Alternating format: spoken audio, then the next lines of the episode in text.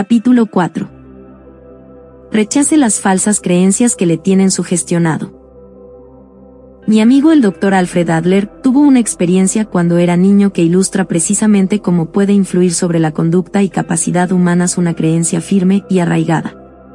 Tuvo un mal principio con respecto al aprendizaje de la aritmética, y su maestra llegó a convencerse de que el niño Adler era inepto para las matemáticas. La maestra avisó a los padres dándoles conocimiento de este hecho, y les dijo que no esperasen mucho de su hijo respecto a esta disciplina. Estos también estaban convencidos de ello y Adler aceptó entonces pasivamente la apreciación que habían hecho acerca de él, y en efecto, las notas que recibió en aritmética demostraron que estos cálculos habían sido correctos. Cierto día, sin embargo, experimentó como un súbito fogonazo de inspiración y pensó que él iba a mostrar cómo se debía plantear un problema que la maestra había puesto en la pizarra y el cual no eran capaces de solucionar ninguno de los alumnos. Entonces, le pidió a la docente que le dejase ir al encerado.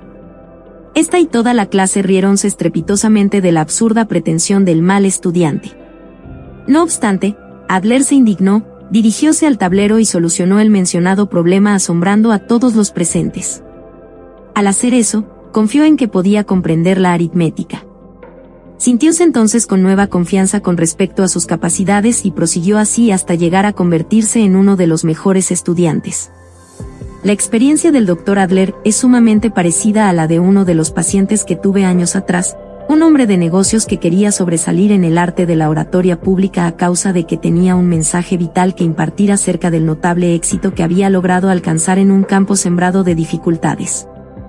Poseía buena voz y tenía que hablar respecto a un tópico importante, pero era incapaz de enfrentarse con extraños y decidió abandonar el mensaje. Lo que le hizo desistir de su propósito. Fue, sobre todo, la arraigada convicción que mantenía de que él no podría pronunciar una buena charla y que fracasaría al tratar de impresionar al auditorio a causa simplemente de que carecía de aspecto imponente, no parecería un buen ejecutivo. Dicha creencia la tenía enterrada tan dentro de sí, que ésta le parecía un impedimento terrible cada vez que se detenía con un grupo de gente y comenzaba a hablar. Llegó a la errónea conclusión de que si pudiera alcanzar la oportunidad de mejorar su apariencia, entonces podría obtener fácilmente la confianza en sí mismo que necesitaba. Una operación quirúrgica podría o no haberle solucionado el problema, mi propia experiencia me ha demostrado que la transformación física no garantiza siempre el cambio de la personalidad. La solución en el caso de este hombre fue hallada cuando llegó a convencerse de que su creencia negativa era un modo de prevención que le impedía tener que entregar la información vital de que era dueño. Logró reemplazar la creencia negativa por la positiva de que él poseía un mensaje de extraordinaria importancia, y que solamente podría comunicarlo a los demás cuando se hubiera convencido que no importaba para ello el aspecto de su persona. A su debido tiempo, llegó a ser uno de los oradores más solicitados del mundo de los negocios. La sola transformación que experimentara estribó, pues, en el cambio de su falsa creencia y errónea autoimagen. Ahora bien, el punto que deseo señalar es el siguiente. Adler había sido sugestionado acerca de la falsa creencia respecto a sí mismo. No de un modo figurativo, sino literal y realmente hipnotizado. Recuerden lo que dijimos en el último capítulo acerca de que el poder de la hipnosis estriba en la fuerza de la creencia. Permítanme repetirles aquí la explicación del Dr. Barber con respecto a la fuerza de la hipnosis. Hallamos que los sujetos sometidos a estado hipnótico son capaces de hacer cosas sorprendentes solo cuando se hayan convencidos de que las palabras del hipnotizador manifiestan conceptos veraces. Cuando el hipnotizador conduce al sujeto hasta el punto de que éste es convencido de que las palabras de aquel representan conceptos verdaderos, el sujeto se comporta de manera distinta porque piensa y siente de modo diferente. Lo esencial que se debe recordar es que no importa nada de modo en que adquirió la idea o procedencia de la misma. Puede ser que usted no se haya encontrado nunca con un hipnotizador profesional. Puede ser también que nunca haya sido formalmente hipnotizado. Más si ha aceptado una idea, de usted mismo, de sus maestros, de sus padres, de un anuncio, o mediante cualquier otra fuente, y, ulteriormente, se haya convencido de que la idea es verdadera, este ejercerá la misma fuerza sobre usted que las palabras del hipnotizador ejercen sobre el sujeto hipnotizado. Las investigaciones de los hombres de ciencia demuestran que la experiencia del Dr. Adler no era sola entre un millón, sino, prácticamente, típica de todos los estudiantes que obtienen malas calificaciones. Hemos relatado en el primer capítulo la manera como Prescott y Lecky obtuvo mejoramientos casi milagrosos en los grados escolares, mostrando a los niños la forma en que debían transformar sus autoimágenes.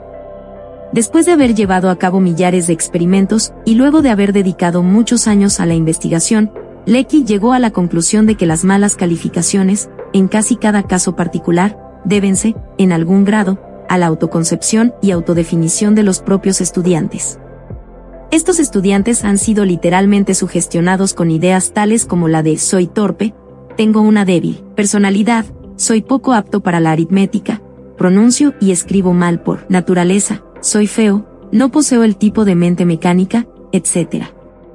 Forjándose estas autodefiniciones, el estudiante habrá de obtener malas notas con el objeto de mostrarse sincero con respecto a sí mismo. Inconscientemente, la obtención de malas calificaciones llega a convertirse en un artículo moral para el propio estudiante.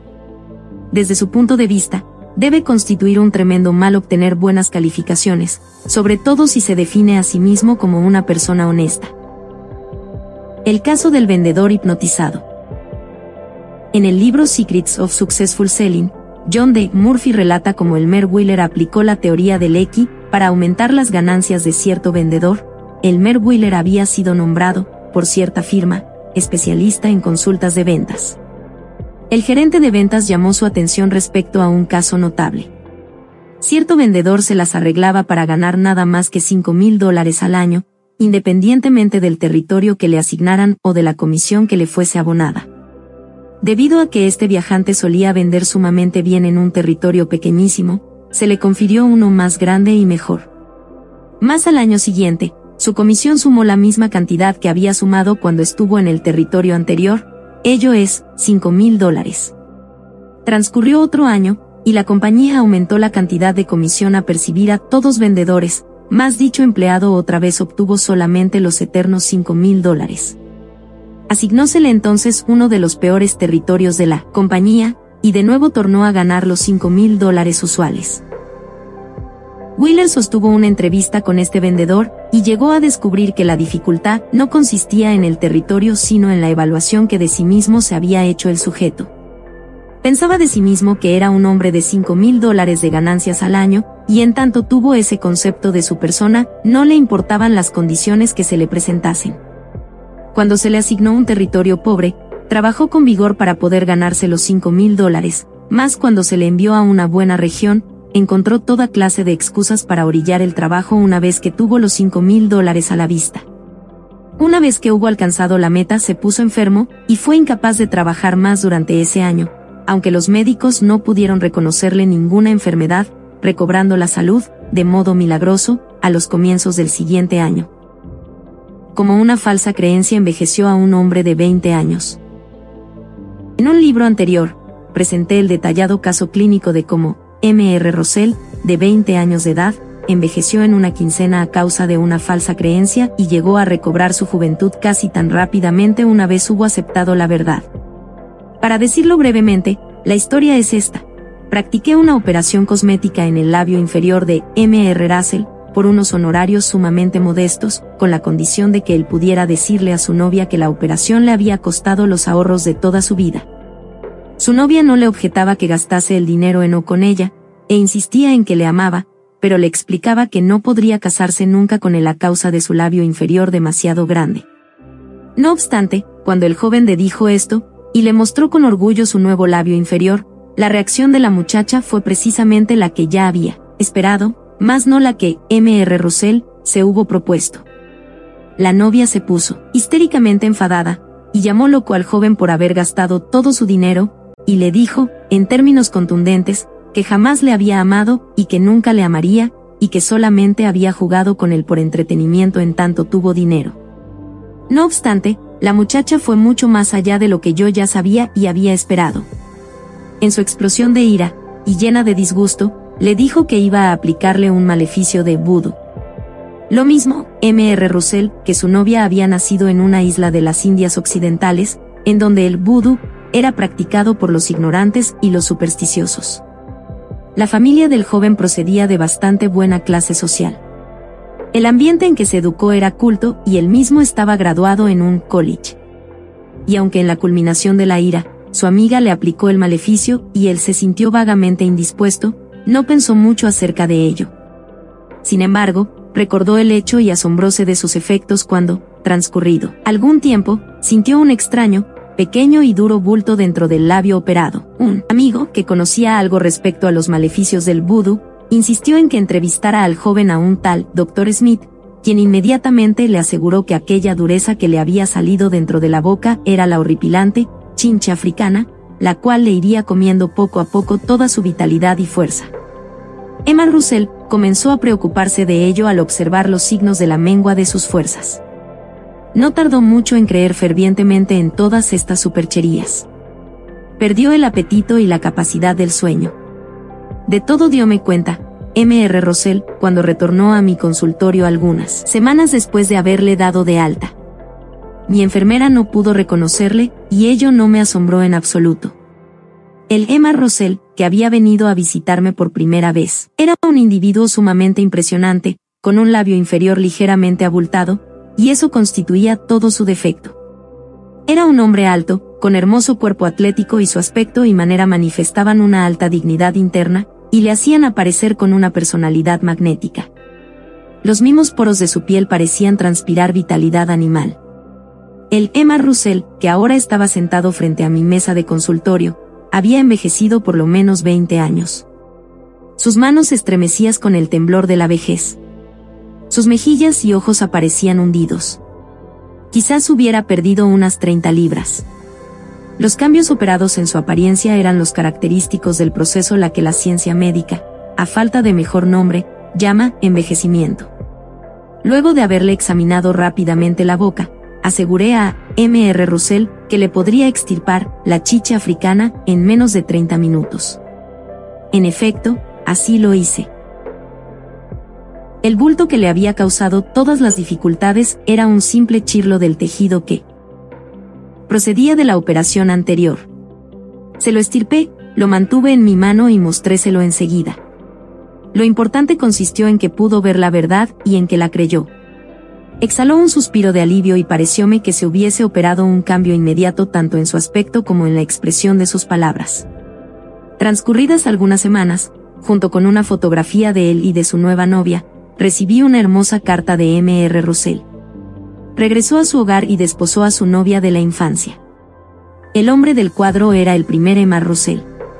Pero M.R. Russell ha vuelto a ser joven solamente en una quincena. Una falsa creencia le hubo envejecido en 20 años. La verdad no solo le liberó del miedo, sino que también le hubo restaurado la confianza en sí mismo, y lo que es más, operóse en su organismo la reversión del proceso de envejecimiento. Si mis lectores hubieran podido ver, como yo le vi, a M.R. Russell, antes y después, nunca llegaría a sentir dudas acerca de la fuerza de la fe, o con respecto a, como la idea, procedente de cualquier fuente y aceptada como verdadera, puede actuar sobre nosotros tan poderosamente como la misma hipnosis. ¿Está todo el mundo hipnotizado? No sería exagerado afirmar que todo ser humano se haya sugestionado en una u otra forma, ya sea por ideas que aceptó de los otros sin presentarle resistencia crítica, o ya por ideas que se ha repetido constantemente o le llegaron a convencer como verdaderas. Estas ideas negativas ejercen exactamente las mismas influencias sobre nuestras conductas como las que introduce el hipnotizador profesional en la mente del sujeto sometido a estado de hipnosis. ¿Presenció usted alguna vez una honesta sesión de hipnosis? Si así no ha sido, permítame que le escriba unos pocos de los más simples fenómenos que produce la sugestión hipnótica. El hipnotizador le dice a un jugador de fútbol que tiene la mano pegada a la mesa y que no puede levantarla. No importa que el jugador de fútbol trate o no de levantar la mano. Simplemente, no puede hacerlo. Estira y forcejea con la mano hasta que los músculos del brazo y del hombre se le ponen tensos como cuerdas.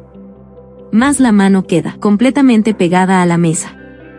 Le dice a un campeón de levantamiento de pesas que no. Puede levantar un lápiz de la mesa del despacho, y aunque normalmente éste puede levantar sobre su cabeza un peso de 400 libras, ahora realmente no puede alzar el lápiz. Cosa bastante extraña, a juzgar por los ejemplos mencionados, la hipnosis no resta fuerzas a los atletas. Potencialmente son tan fuertes como siempre.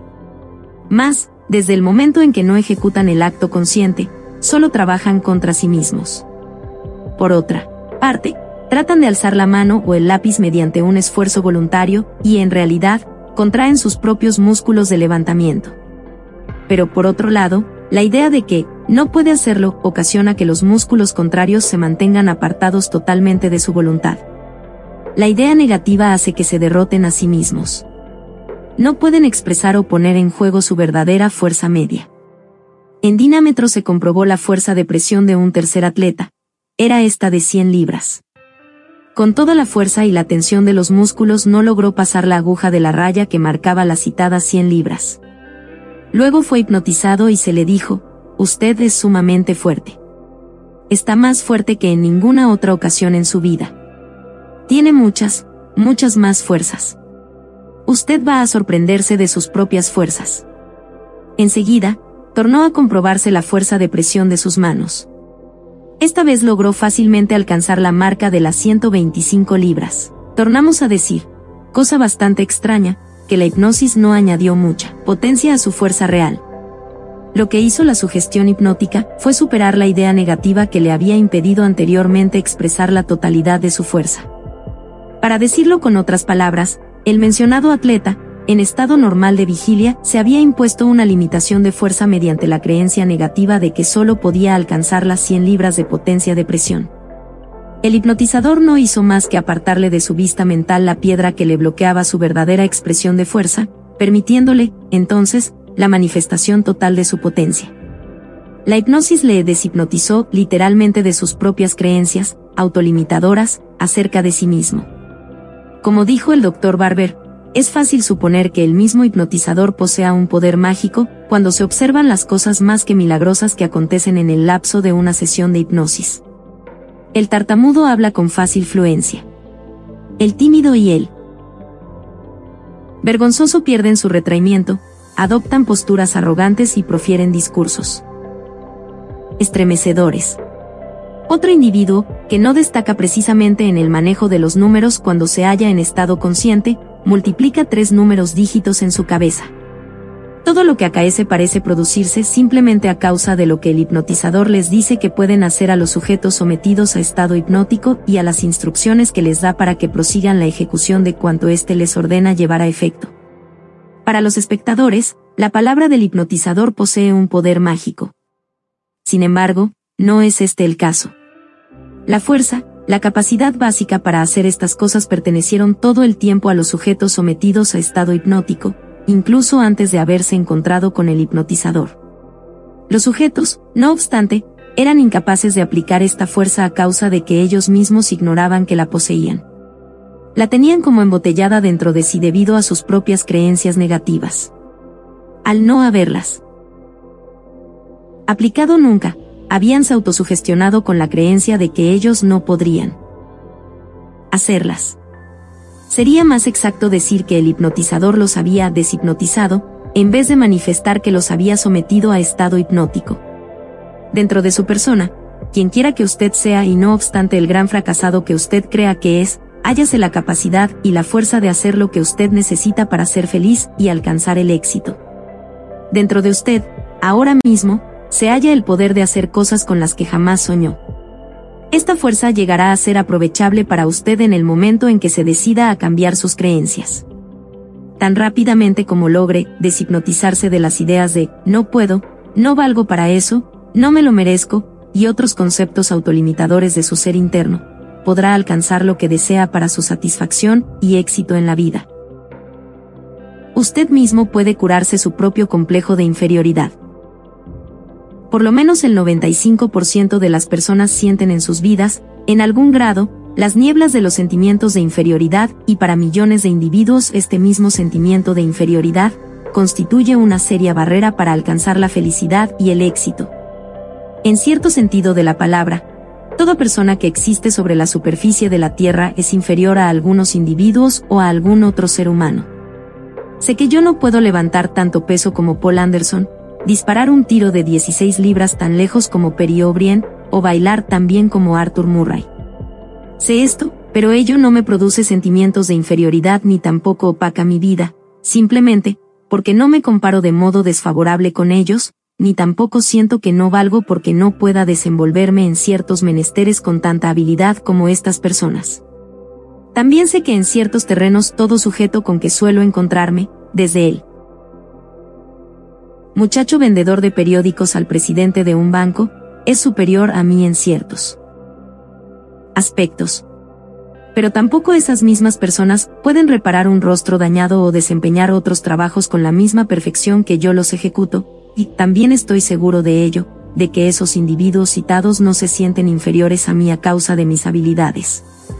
Los sentimientos de inferioridad no se originan tanto en los hechos o en las experiencias, sino por nuestras conclusiones con respecto a los hechos y nuestras apreciaciones concernientes a las experiencias.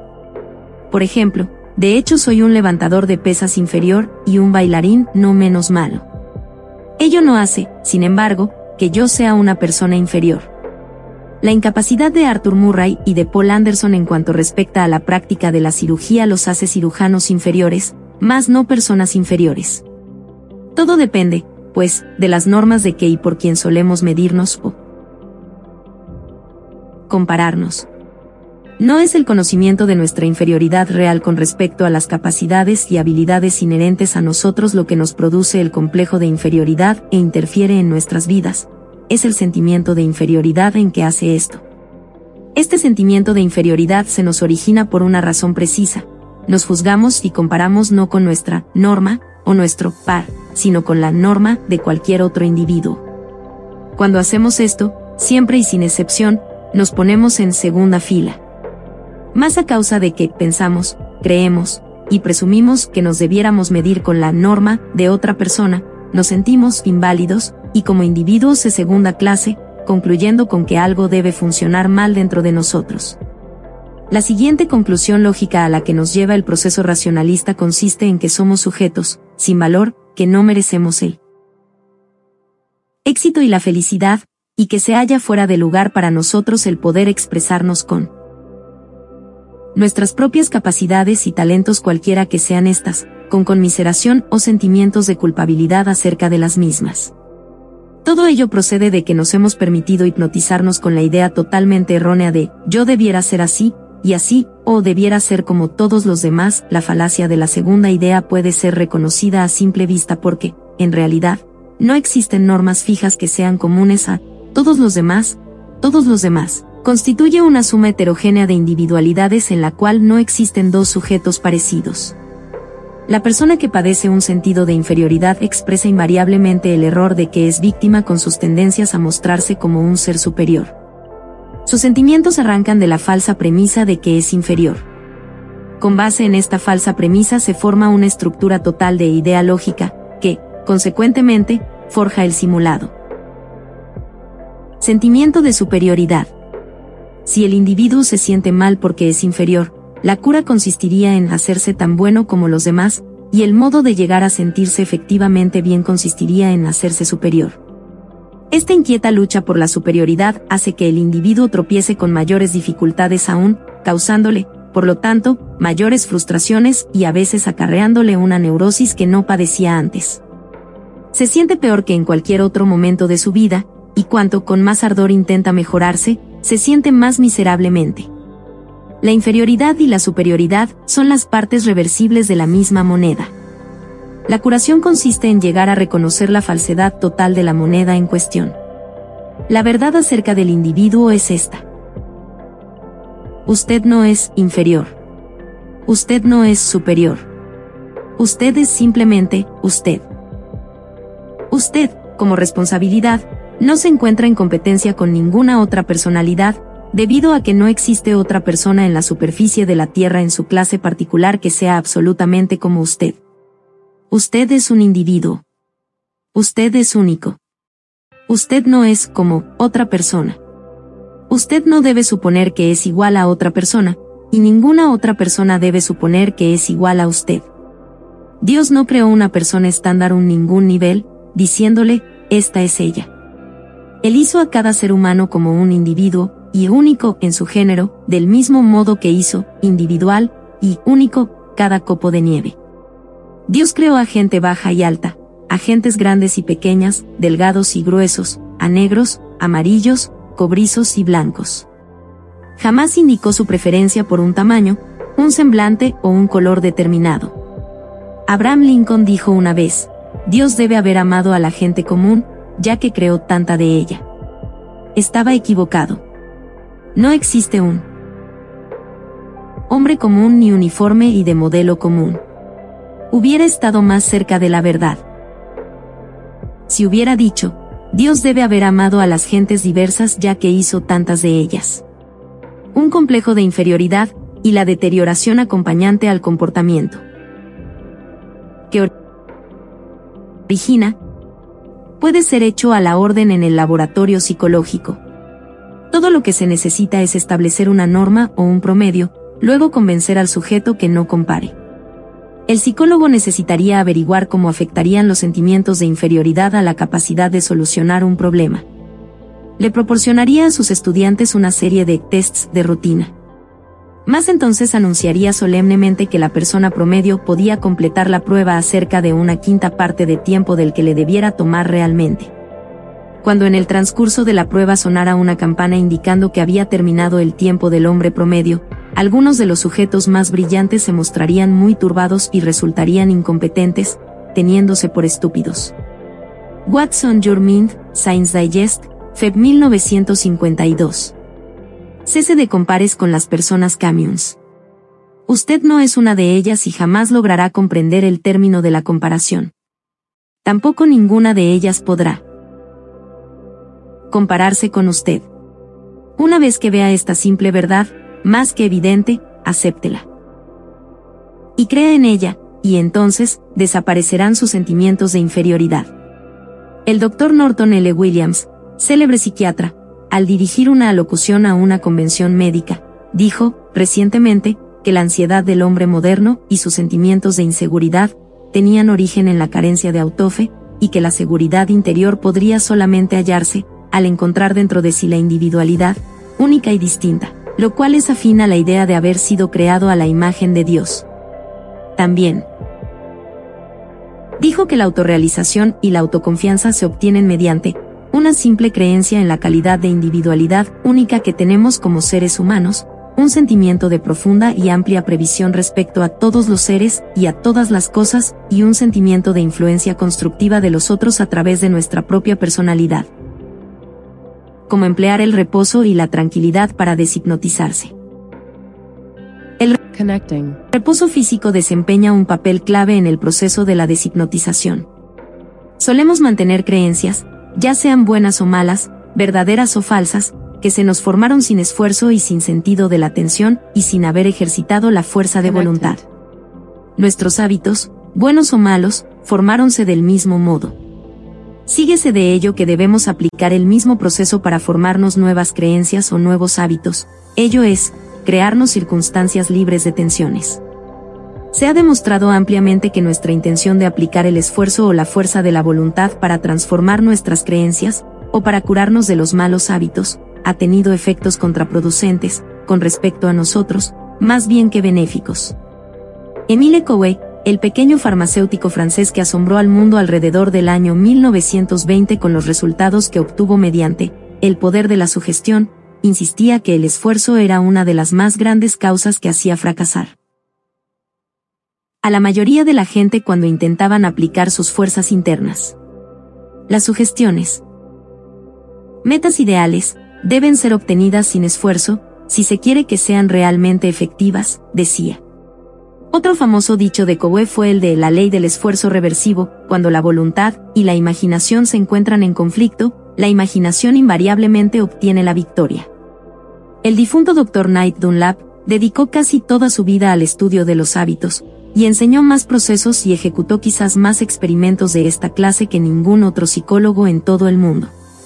Sus métodos obtuvieron éxito en la curación de hábitos, tales como el de morderse las uñas, chuparse el dedo, los tics faciales, etc., que habían fallado con el tratamiento por medio de otros medios.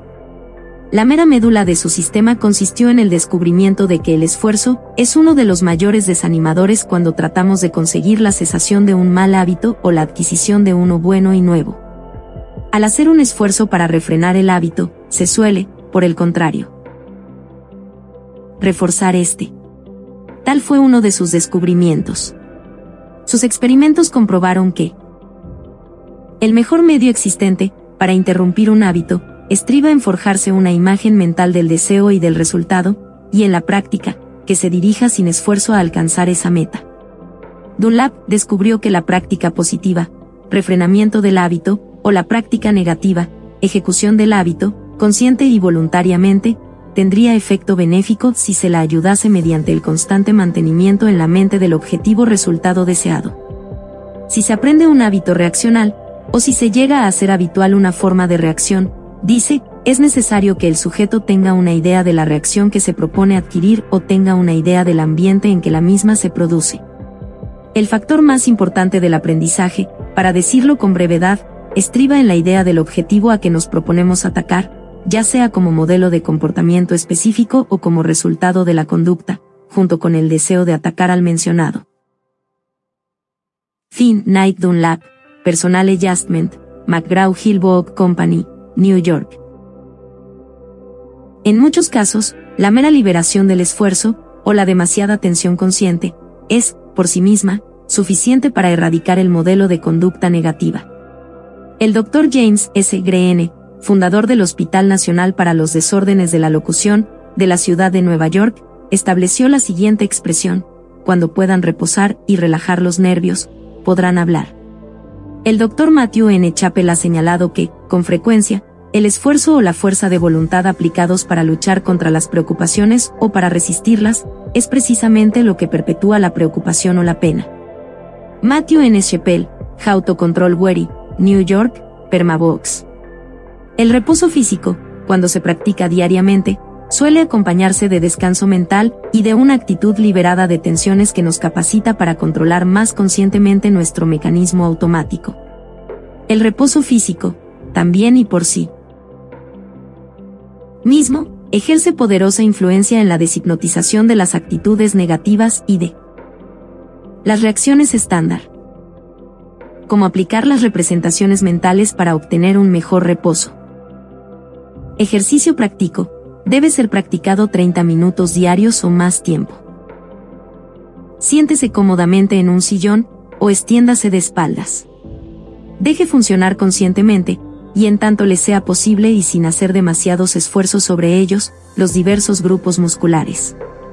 Centre la atención, también conscientemente, a las diversas partes de su cuerpo y procure relajar las tensiones de las mismas. Hallará que hasta cierto grado podrá siempre y voluntariamente liberarse de la tensión experimentada. Puede cesar de preocuparse y dejar el cerebro en reposo. Podrá disminuir un tanto la tensión de sus mandíbulas. Podrá lograr, Asimismo, que sus manos, brazos, hombros y piernas permanezcan en un estado de reposo mayor que el normal. Dedique unos 5 minutos a todo ello y luego cese de supeditarse al control consciente. De aquí en adelante, conseguirá un reposo cada vez mayor, mediante la aplicación de su mecanismo creador, para que éste le proporcione automáticamente el estado de descanso. En pocas palabras, va a aplicar diversas representaciones objetivos mantenidas en su imaginación, y va a dejar a su mecanismo automático que alcance para usted estos objetivos o metas. Cuadro mental número 1.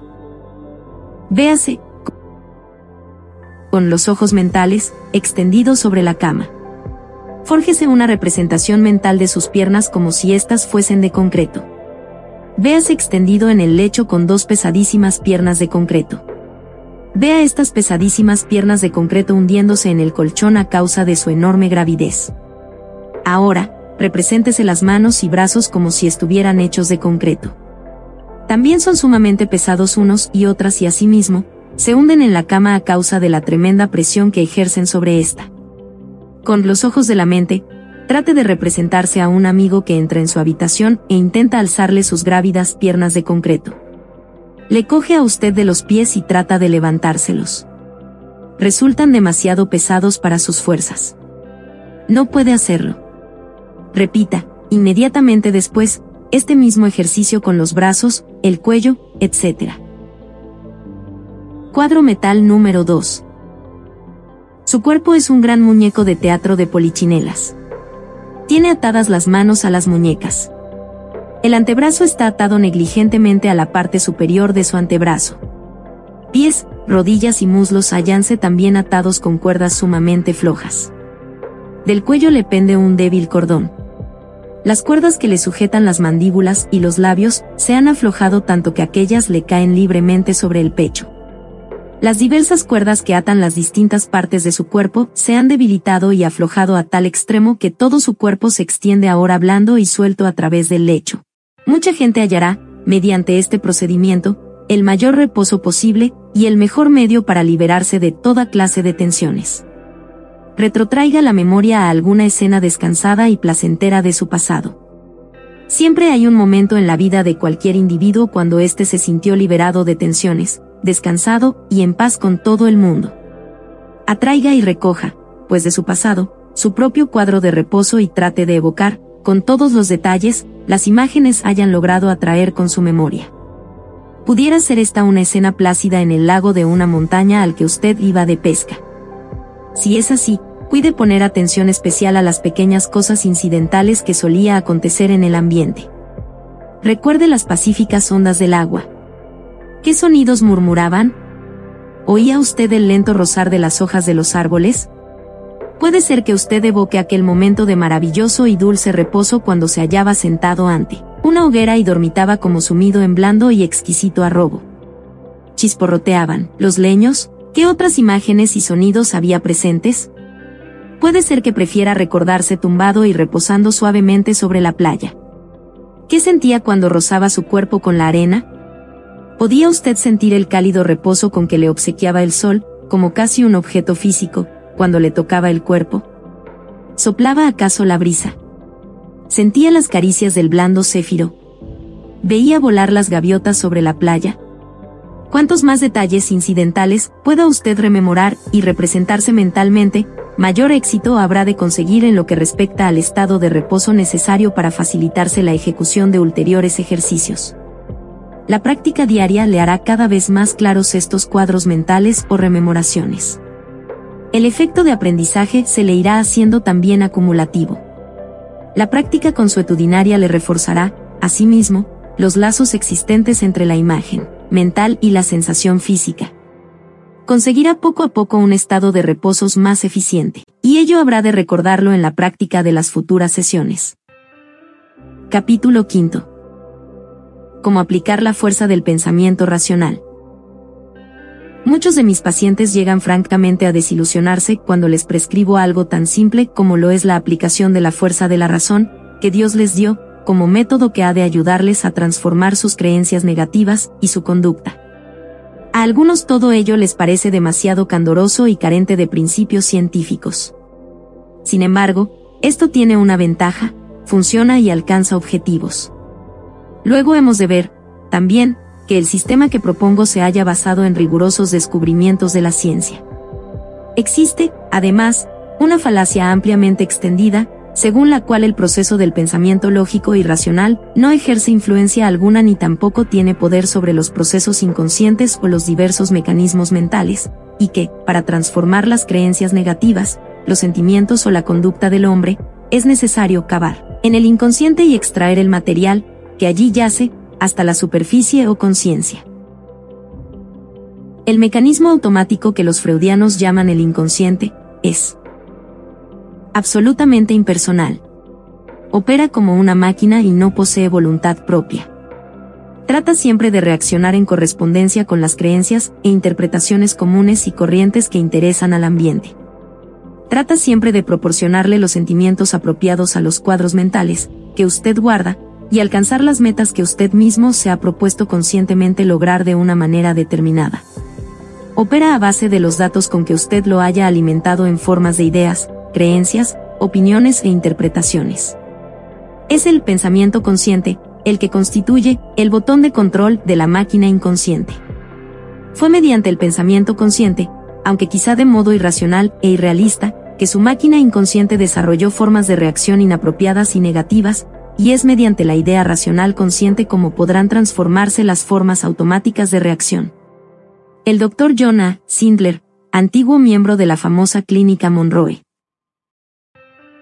Monroe, Wisconsin, alcanzó bien merecida la fama nacional por los notables éxitos que llegara a conquistar en cuanto respecta a la ayuda que prestó a numerosos individuos que se sentían desdichados, los cuales no eran nada más que personas neuróticas que habían rechazado el gozo de vivir o retornar a la vida productiva y feliz.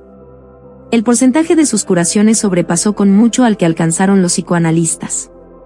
Una de las claves de su método de tratamiento consistía en lo que él llamó control consciente de la ideación sean cuales fueren las obras omitidas o los actos que se hayan cometido con respecto a otras personas en el pasado, decía, el individuo tiene que comenzar a adquirir madurez en el presente con el objeto de que el futuro sea superior a su pasado. El presente y el futuro dependen de la adquisición de nuevos hábitos y de modos nuevos de mirar los viejos problemas. No se logrará conquistar un buen futuro mediante la inquietud y examen continuos acerca del pasado o los problemas emocionales que se destacan entre unos y otros pacientes poseen el mismo común denominador para cada uno de estos. Este común denominador consiste en que el paciente ha olvidado cómo, o probablemente nunca, lo haya aprendido, controlar su pensamiento presente, para que pueda producirle el placer de la vida. El hecho que los recuerdos de los fracasos del pasado se hallen enterrados en el inconsciente, lo mismo que las experiencias desagradables y dolorosas, no significa que deban ser extraídos o descubiertos, en uno u otros caso, ni tampoco expuestos ni examinados a la superficie, con el objeto de efectuar las necesarias transformaciones de la personalidad.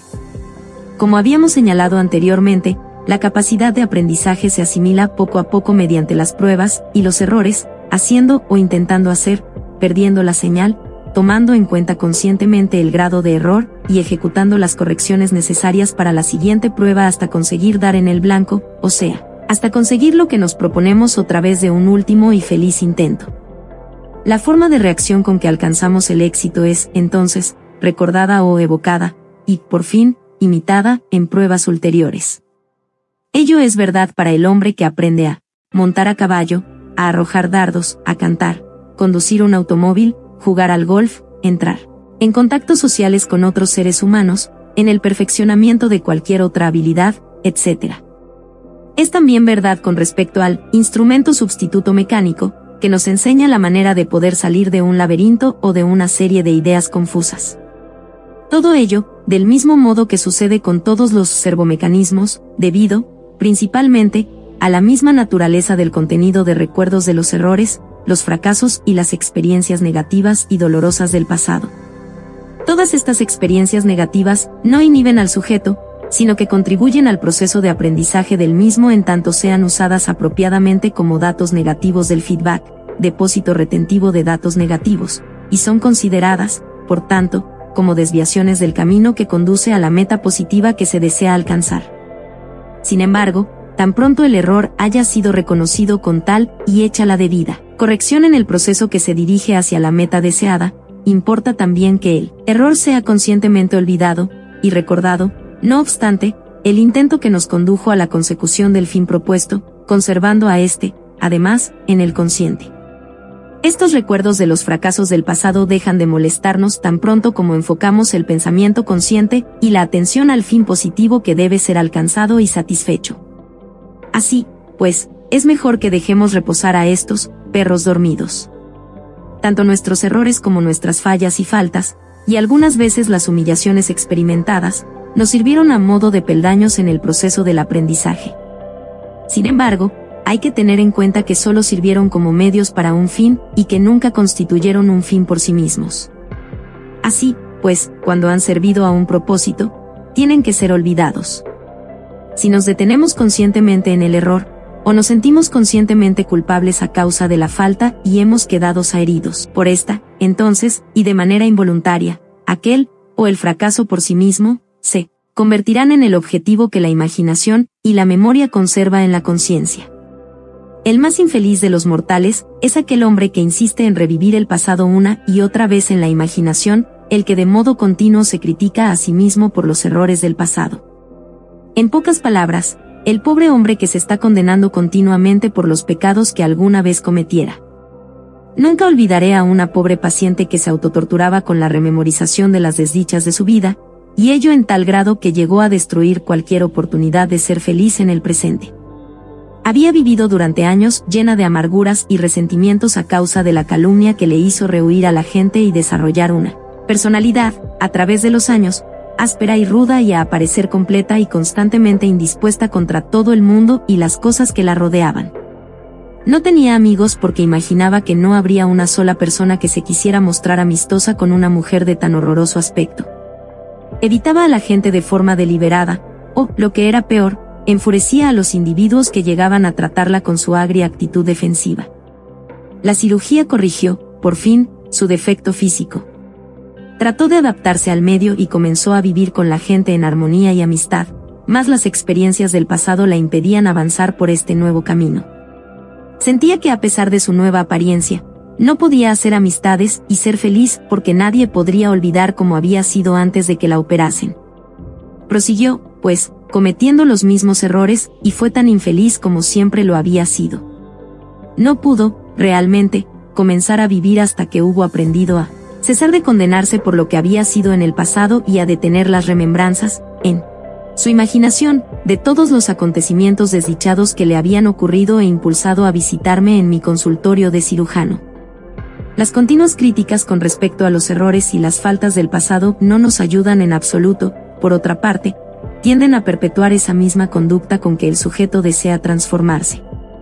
Los recuerdos de los fracasos del pasado pueden afectar de manera adversa sobre la conducta del presente si el sujeto continúa reteniéndolos y haciendo estúpidamente esta conclusión. Fracasé ayer, de ello sigue que tenga que fracasar también hoy. No obstante, ello no prueba que las formas de reacción del inconsciente posean tanto poder en sí para hacerse repetir y perpetuarse, o que todos los recuerdos enterrados de los fracasos deban estirparse antes de llegar a la transformación de la conducta.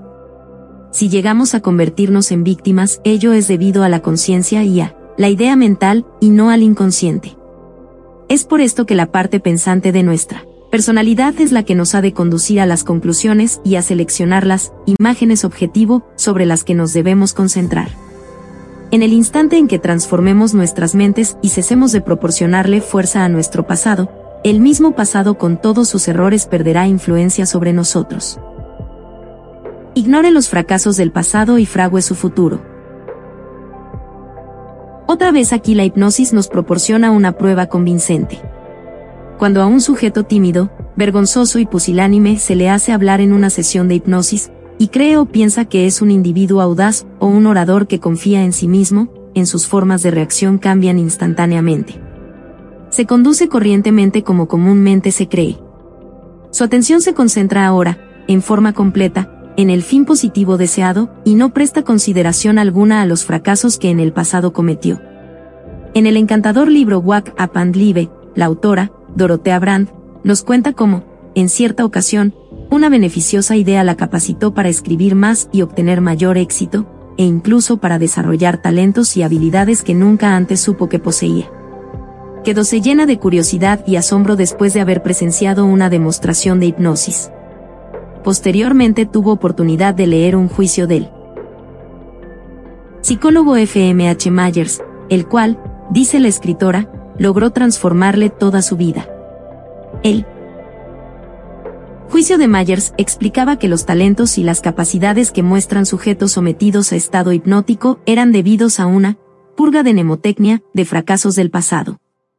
Si ello era posible en estado hipnótico, se preguntó Miss Brandt, si la gente ordinaria mantenía dentro de su ser talentos, capacidades y potencias que eran tenidos ocultos y no los aplicaban debido solamente a los recuerdos de los fracasos del pasado, ¿por qué? Pues, no podría una persona, en estado de vigilia, aplicar estas mismas potencias tratando de ignorar dichos fracasos y desempeñándose como si fuera imposible caer en ellos? Determinó, entonces, someter este juicio a la experiencia ella se comportaría adoptando la suposición de que poseía esas fuerzas y disposiciones, y que, desde luego, podría aplicarlas con solamente proseguir su carrera, actuando como si, en vez de aplicar un medio de pseudo confianza. Un año después su producción de escritora había aumentado. Del mismo modo, multiplicáronse también las ventas de sus obras. Además, obtuvo un resultado que la sorprendió sobremanera, descubrió en sí misma un formidable talento de oradora pública, lo cual, al mismo tiempo, hizo que le llovieran las ofertas para pronunciar charlas, gustándole, además, todo ello inmensamente, aunque en tiempos anteriores no solo no mostró ninguna capacidad para hablar ante auditorios, sino que también le disgustaba en grado sumo. El método de Bertrand Russell.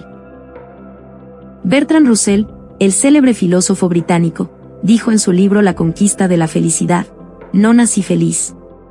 Cuando era niño, mi himno favorito decía así, abrumado por el pecado, siento el peso de la tierra. En la adolescencia, aborrecía la vida y hallábame constantemente al filo del suicidio, del cual me sacó el inmenso deseo de aprender más matemáticas. Ahora, al contrario, me gusta la vida y gozo de ella.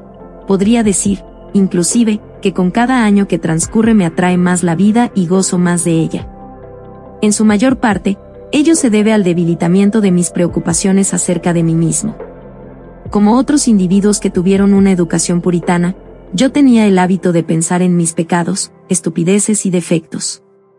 Parecíame a mí mismo sin duda, justamente, un espécimen miserable.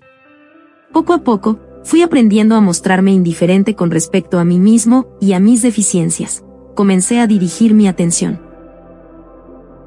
a los objetos externos, la situación del mundo, a diversas ramas de la sabiduría, hacia los individuos por quienes sentía afecto. Bertrand Russell, The Conquest of Happiness, New York, Liberate Publishing Corporation. En el mismo libro, el autor describe los métodos que empleó para cambiar las formas de reacciones automáticas que se basaban en falsas creencias. Es bastante fácil superar las sugestiones infantiles del inconsciente e inclusive cambiar el contenido del inconsciente empleando la debida clase de técnica. En cualquier instante que usted comience a sentir remordimiento por una acción que su razón le dice que no es mala, examine las causas de este sentimiento de compulsión y trate de convencerse de lo absurdo del mismo. Haga que sus creencias conscientes se manifiesten tan vívida y enfáticamente que logren ejercer una impresión tan fuerte sobre su inconsciente como las mismas impresiones que su madre o su niñera ejercieron sobre usted cuando era niño. No se contente con momentos alternativos de racionalidad e irracionalidad. Procure, por todos los medios posibles, que no le domine la irracionalidad. Cualesquiera. Que sean los sentimientos e ideas estúpidas que logren penetrar en su conciencia, ataque a unos y otras en sus propias raíces, examínelos profundamente y rechácelos. No permita quedarse en un estado de vacilación, dominado a medias por la razón y a medias por los caprichos infantiles. Más si la rebelión procura la felicidad individual y capacita al hombre para que viva consecuentemente según el patrón general, no vacile entre dos tendencias, entonces será necesario que piense y sienta éste profundamente con respecto a lo que su razón le dice. La mayoría de los hombres, cuando han logrado rechazar superficialmente las supersticiones de la infancia, creen que ya no tienen que hacer nada más. No saben qué. Estas supersticiones permanecen escondidas en lo más interno del ser. Cuando llegamos a tener una convicción perfectamente racional, es necesario que permanezcamos consecuentes con respecto a la misma, que sigamos todas sus consecuencias y que tratemos de buscar dentro de nosotros cualesquiera de las ideas o creencias incompatibles que pudieran haber sobrevivido con la nueva convicción.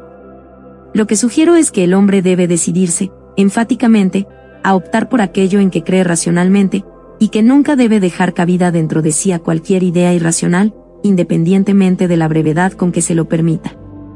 Ello consiste, pues, en que usted razone consigo mismo es esos momentos en que siente la tentación de tornarse hacia el mundo infantil, más el razonamiento, si es lo suficientemente intenso, deber ser breve.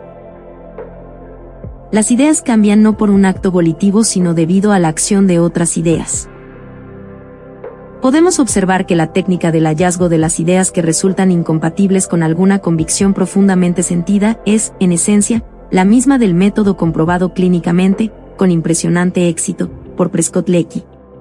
El mencionado método de Lecky consiste en que el sujeto vea que ciertas de sus concepciones resultan incompatibles con algunas de sus otras creencias profundamente arraigadas. Lecky creía que ello era consubstancial con la misma naturaleza de la mente, que todas las ideas y los conceptos que forman el contenido total de la personalidad deben verse como compatibles las unas con las otras. Si la inconsecuencia de una idea dada es conscientemente reconocida, entonces esta debe ser rechazada. Uno de mis pacientes recibió un susto de muerte cuando fue citado a ver a los grandes. Su miedo y nerviosidad lograron ser superados en una sola sesión de consejos, en el lapso de la cual le hice la pregunta siguiente, ¿se siente físicamente? débil y como andando a gatas o rastreando cuando entra a la oficina de un individuo, y además, ¿suele postrarse usted ante una persona que considera superior? Yo diría que no. Estalló con aspereza. ¿Por qué entonces adula y se arrastra mentalmente? Otra pregunta, entraría, pues, al despacho de un individuo con la mano extendida como un mendigo y le pediría de limosna algo de comer o una taza de café? Seguro que no.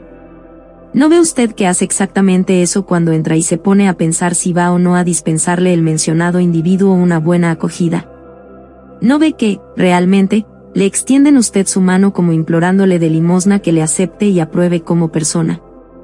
Lecky halló que existen dos poderosas palancas, mediante la utilización de las cuales se facilita la transformación de las creencias y de los conceptos. Hay convicciones de tipo general, que casi cada persona suele mantener con todas sus fuerzas. Estas son, uno el sentimiento o creencia de que uno es capaz de hacer su parte. Manteniendo la vista en el fin que se propone y esforzándose por permanecer. Independiente en la ejecución de la tarea propuesta. Y dos, la creencia de que hay algo dentro de uno que no va a dejarle experimentar ninguna indignidad. Examine y torne a evaluar sus propias creencias.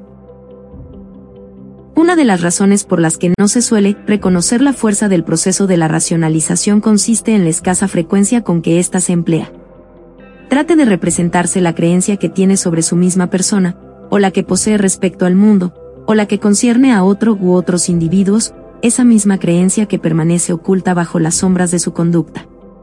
Acontece siempre algo que le haga perder la oportunidad de alcanzar el objetivo, en el preciso momento en que le parecía que el éxito iba a estar de su parte.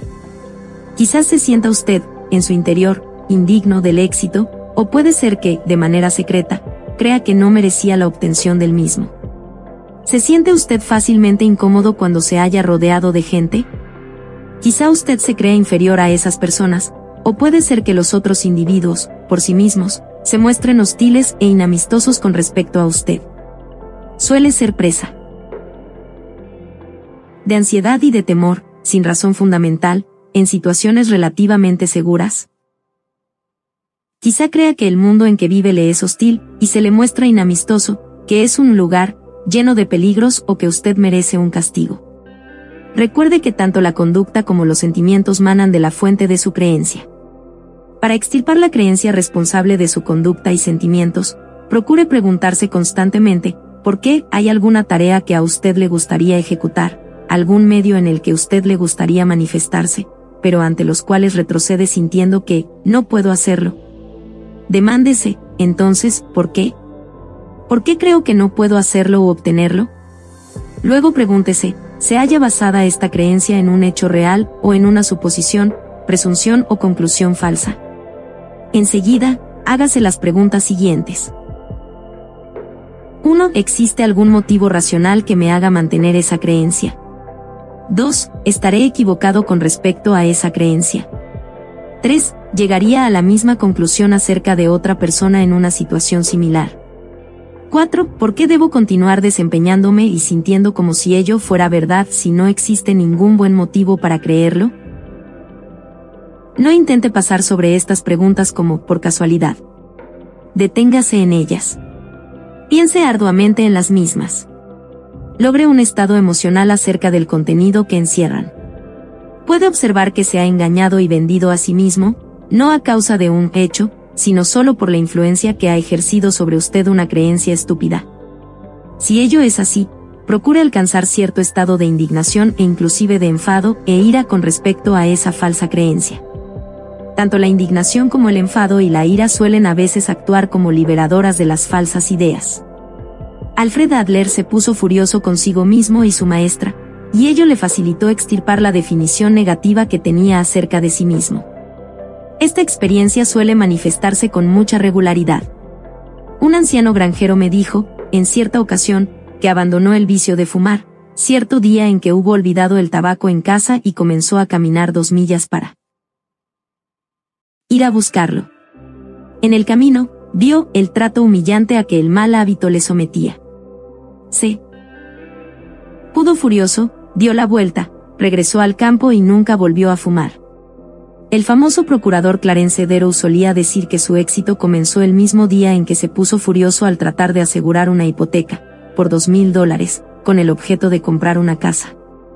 En el momento preciso en que iba a concluir la transacción, la esposa del prestamista expresóse de esta forma. No seas loco, él nunca ganará el suficiente dinero para poder pagarte el préstamo. El mismo Derow había tenido serias dudas respecto al asunto. Más, algo aconteció cuando oyó a la mujer. Configurar sus propias dudas. Indignóse con la señora y consigo mismo, y decidió entonces que tendría que lograr el éxito a toda costa. Un hombre de negocios, amigo mío, tuvo una experiencia muy parecida a la que acabo de contar. Luego de una quiebra a los 40 años, se preocupaba constantemente acerca de cómo le irían a salir los negocios, de sus inconveniencias y de si sería o no capaz de completar cada una de sus empresas comerciales. Temeroso y lleno de ansiedad intentó comprar a crédito alguna maquinaria que le hacía falta, cuando la esposa del individuo a que nos referimos le hizo algunas objeciones. Ella no creía que el hombre fuese capaz de pagar la deuda. Al principio se sintió confundido. Más enseguida fue presa de grande indignación. ¿Quién le empujó a ello? ¿Qué era lo que le hacía esconderse del mundo, temiendo constantemente al fracaso? La experiencia despertó algo dentro de él, un nuevo yo, y enseguida vio que la advertencia de la mujer, igual que sus propias opiniones acerca de sí mismo, constituían una afrenta a ese algo. No tenía dinero ni crédito y no disponía tampoco de ningún otro medio para conseguir la que deseaba. Más de pronto se encontró con que había hallado un recuerdo para ello y transcurridos tres años logró mayor éxito y felicidad que jamás hubiera soñado, y además, los éxitos no los obtuvo en un solo negocio sino en tres. La fuerza de lo profundamente deseado. El motivo racional que puede hacer efectiva la transformación de la creencia y de la conducta debe ir acompañado de un profundo sentimiento de deseo. Preséntese a sí mismo como quisiera ser y con lo que deseara tener, y hágase la presunción por un momento de que todo ello es posible. Desarrolle un profundo deseo para obtener estas cosas. Conviértase en un entusiasta acerca de ellas. Insista, y déjelas persistir en su mente. Sus creencias negativas del presente fueron formadas por ideas y sentimientos. Genere, pues, bastante emoción o procure arraigar nuevos sentimientos en sus nuevas ideas y estirpará pronto sus antiguas y falsas creencias. Si usted analiza ello, hallará que está empleando un método que ya había usado anteriormente, la preocupación. La sola diferencia consiste en que usted va a cambiar los objetivos negativos por los positivos. Cuando se preocupa, lo primero que hace es forjarse en su imaginación un cuadro mental muy vívido de alguna consecuencia visible e indeseada.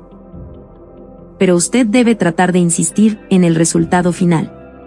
No trate de esforzarse ni de emplear la fuerza de la voluntad, pero insista, insista y torne a insistir, insista siempre en representarse mentalmente el fin deseado como una posibilidad.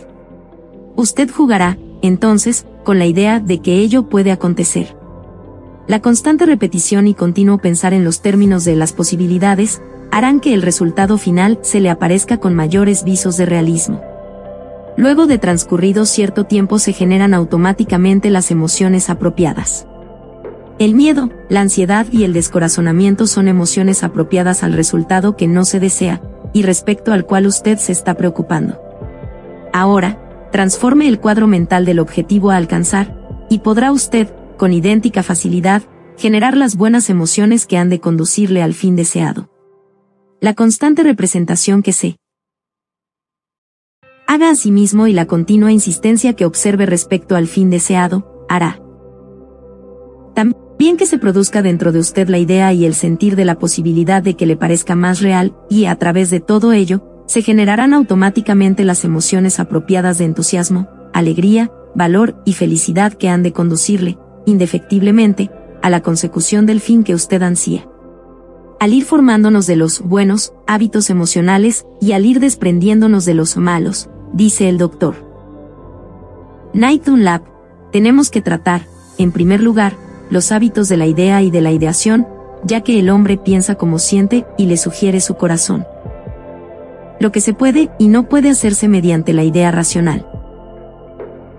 Recuerde que su mecanismo automático puede trabajar tan fácilmente como un mecanismo de fracaso, o como un mecanismo de éxito, y que ello dependerá, exclusivamente de los datos que le proporcione para elaboración y de los objetivos que usted se proponga alcanzar.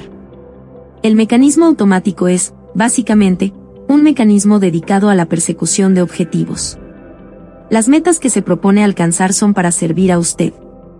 Muchos de nosotros, aunque de manera inconsciente e involuntaria, debido a que solemos mantener actitudes negativas, y nos representamos habitualmente en nuestra imaginación solo los fracasos, le proporcionamos al mecanismo automático nada más que los datos con que éste elabora las frustraciones.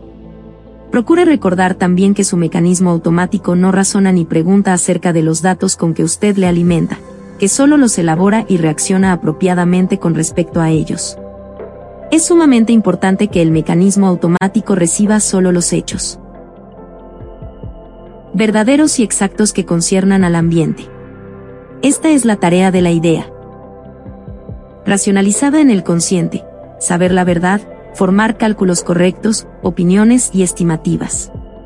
En relación a esto, la mayor parte de nosotros nos inclinamos a estimarnos en poco y a sobreestimar las dificultades con que hemos de enfrentarnos. Piense siempre que lo que ha de hacer es fácil, y ello será así, dijo Emile Coué. He hecho diversos y extensos experimentos con el objeto de descubrir las causas comunes del esfuerzo consciente que enfría la mente razonadora. Dice el psicólogo Daniel W. Yaselin. Parece que ello sea siempre debido, prácticamente, a la tendencia de exagerar las dificultades y la importancia de sus labores mentales, a tomarlas demasiado en serio y a temer hallarse incapaz para enfrentarse a las mismas.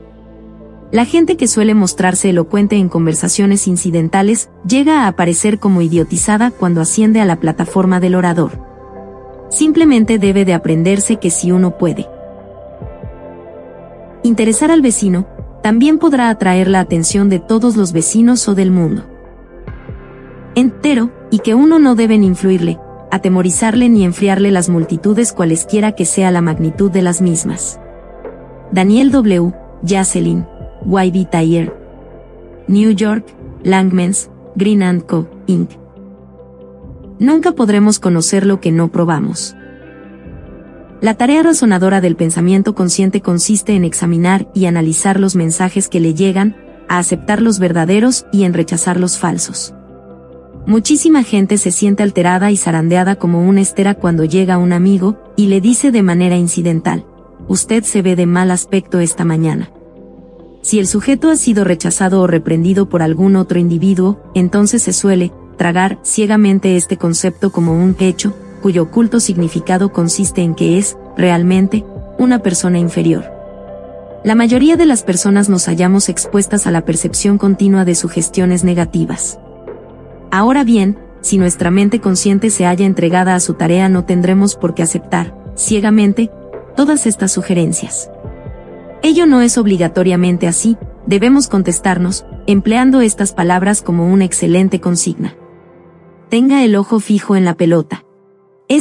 Asimismo, tarea de su pensamiento consciente el tratar de prestar la mayor y más estricta atención a la obra que tiene entre manos, en lo que está usted haciendo y en lo que acontece a su alrededor, de tal manera que los mensajes sensoriales percibidos puedan mantener constantemente en estado de advertencia, con respecto al ambiente, a su mecanismo automático, y así lograr que éste responda a ellos de modo espontáneo.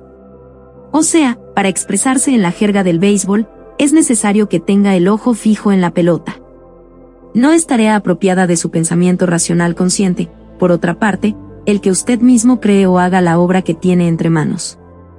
Habremos, sin duda, de enfrentarnos a diversas dificultades en el momento en que descuidemos el empleo del pensamiento consciente, del modo preciso en que debe ser usado, o cuando intentemos emplearlo en formas en que jamás deberíamos hacer uso del mismo.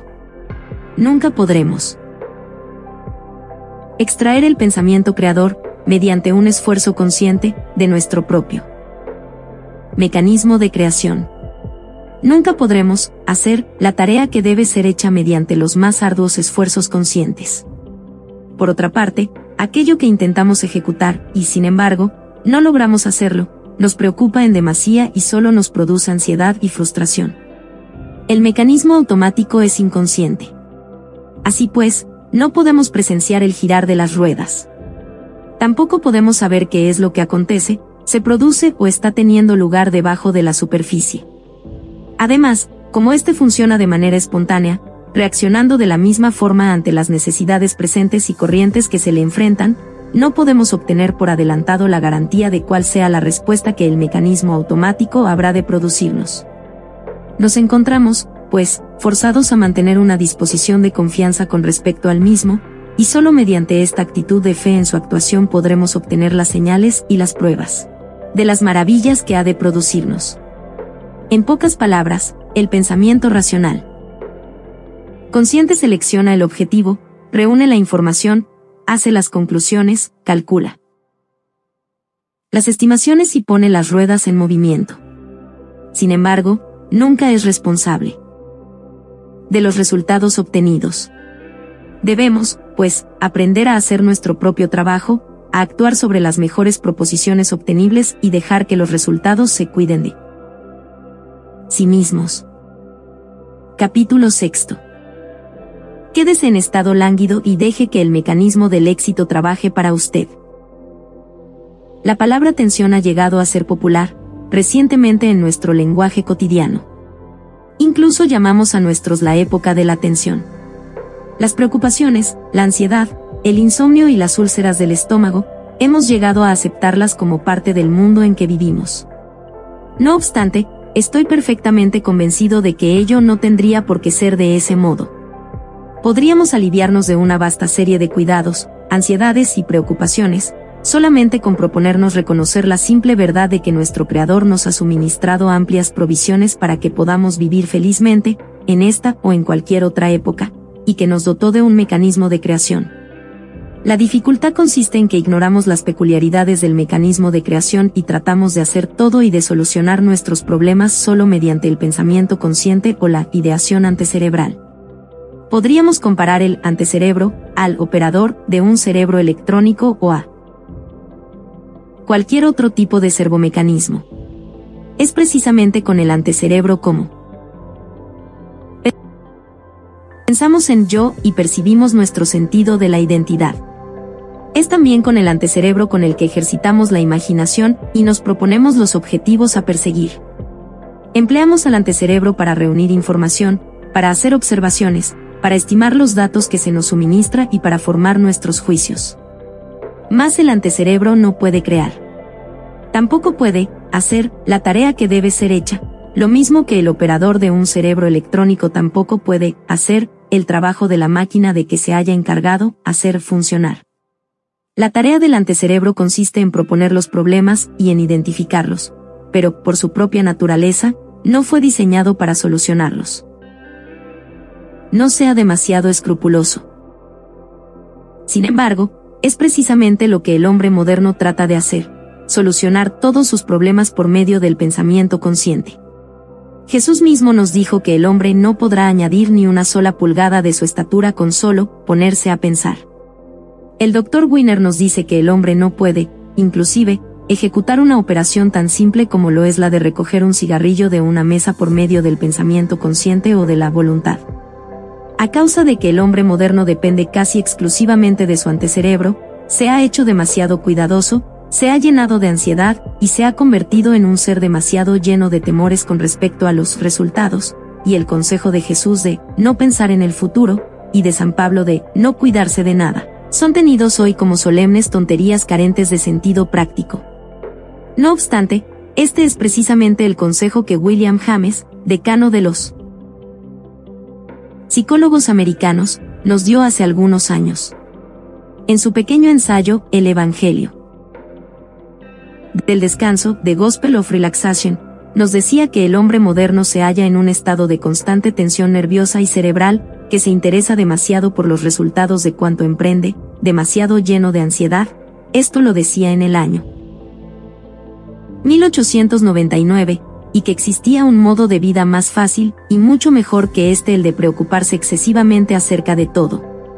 Se deseamos que nuestras series de ideaciones y voliciones sean numerosas, diversas y efectivas, tendremos que forjarnos el hábito de liberarlas de las influencias inhibidoras de la reflexión continua sobre las mismas y de las egoísticas preocupaciones acerca de sus resultados.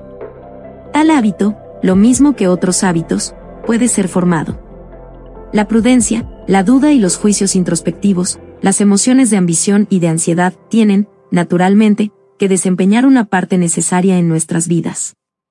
Más trate de confinarlas, tanto como le sea posible, a las circunstancias y las ocasiones en que usted ha de tomar resoluciones de carácter general y decidir con respecto a sus planes de campaña, y trate, desde luego, de apartarse de los detalles particulares. Cuando llega el momento de decidir algo, y la ejecución se halla en el orden del día, descarte en absoluto toda clase de responsabilidades y de preocupaciones acerca del resultado a obtener. Destape, para decirlo con pocas palabras, su maquinaria práctica e intelectual y déjela funcionar libremente y entonces, el servicio que ésta ha de rendirle será doblemente satisfactorio. William James, On Vital Reserves, Henry Holt Co., Inc., New York. La victoria mediante la rendición.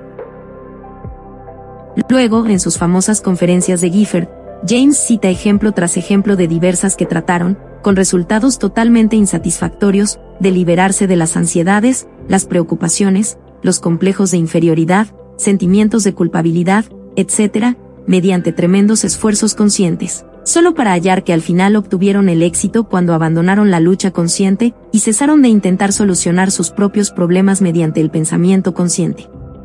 En estas circunstancias, dijo James, el medio para conseguir la felicidad y el éxito, como se ha testimoniado a través de innumerables narraciones personales auténticas, es el de la rendición, la pasividad, no por la actividad sino mediante la relajación de las tensiones, y no por la intensidad de la atención.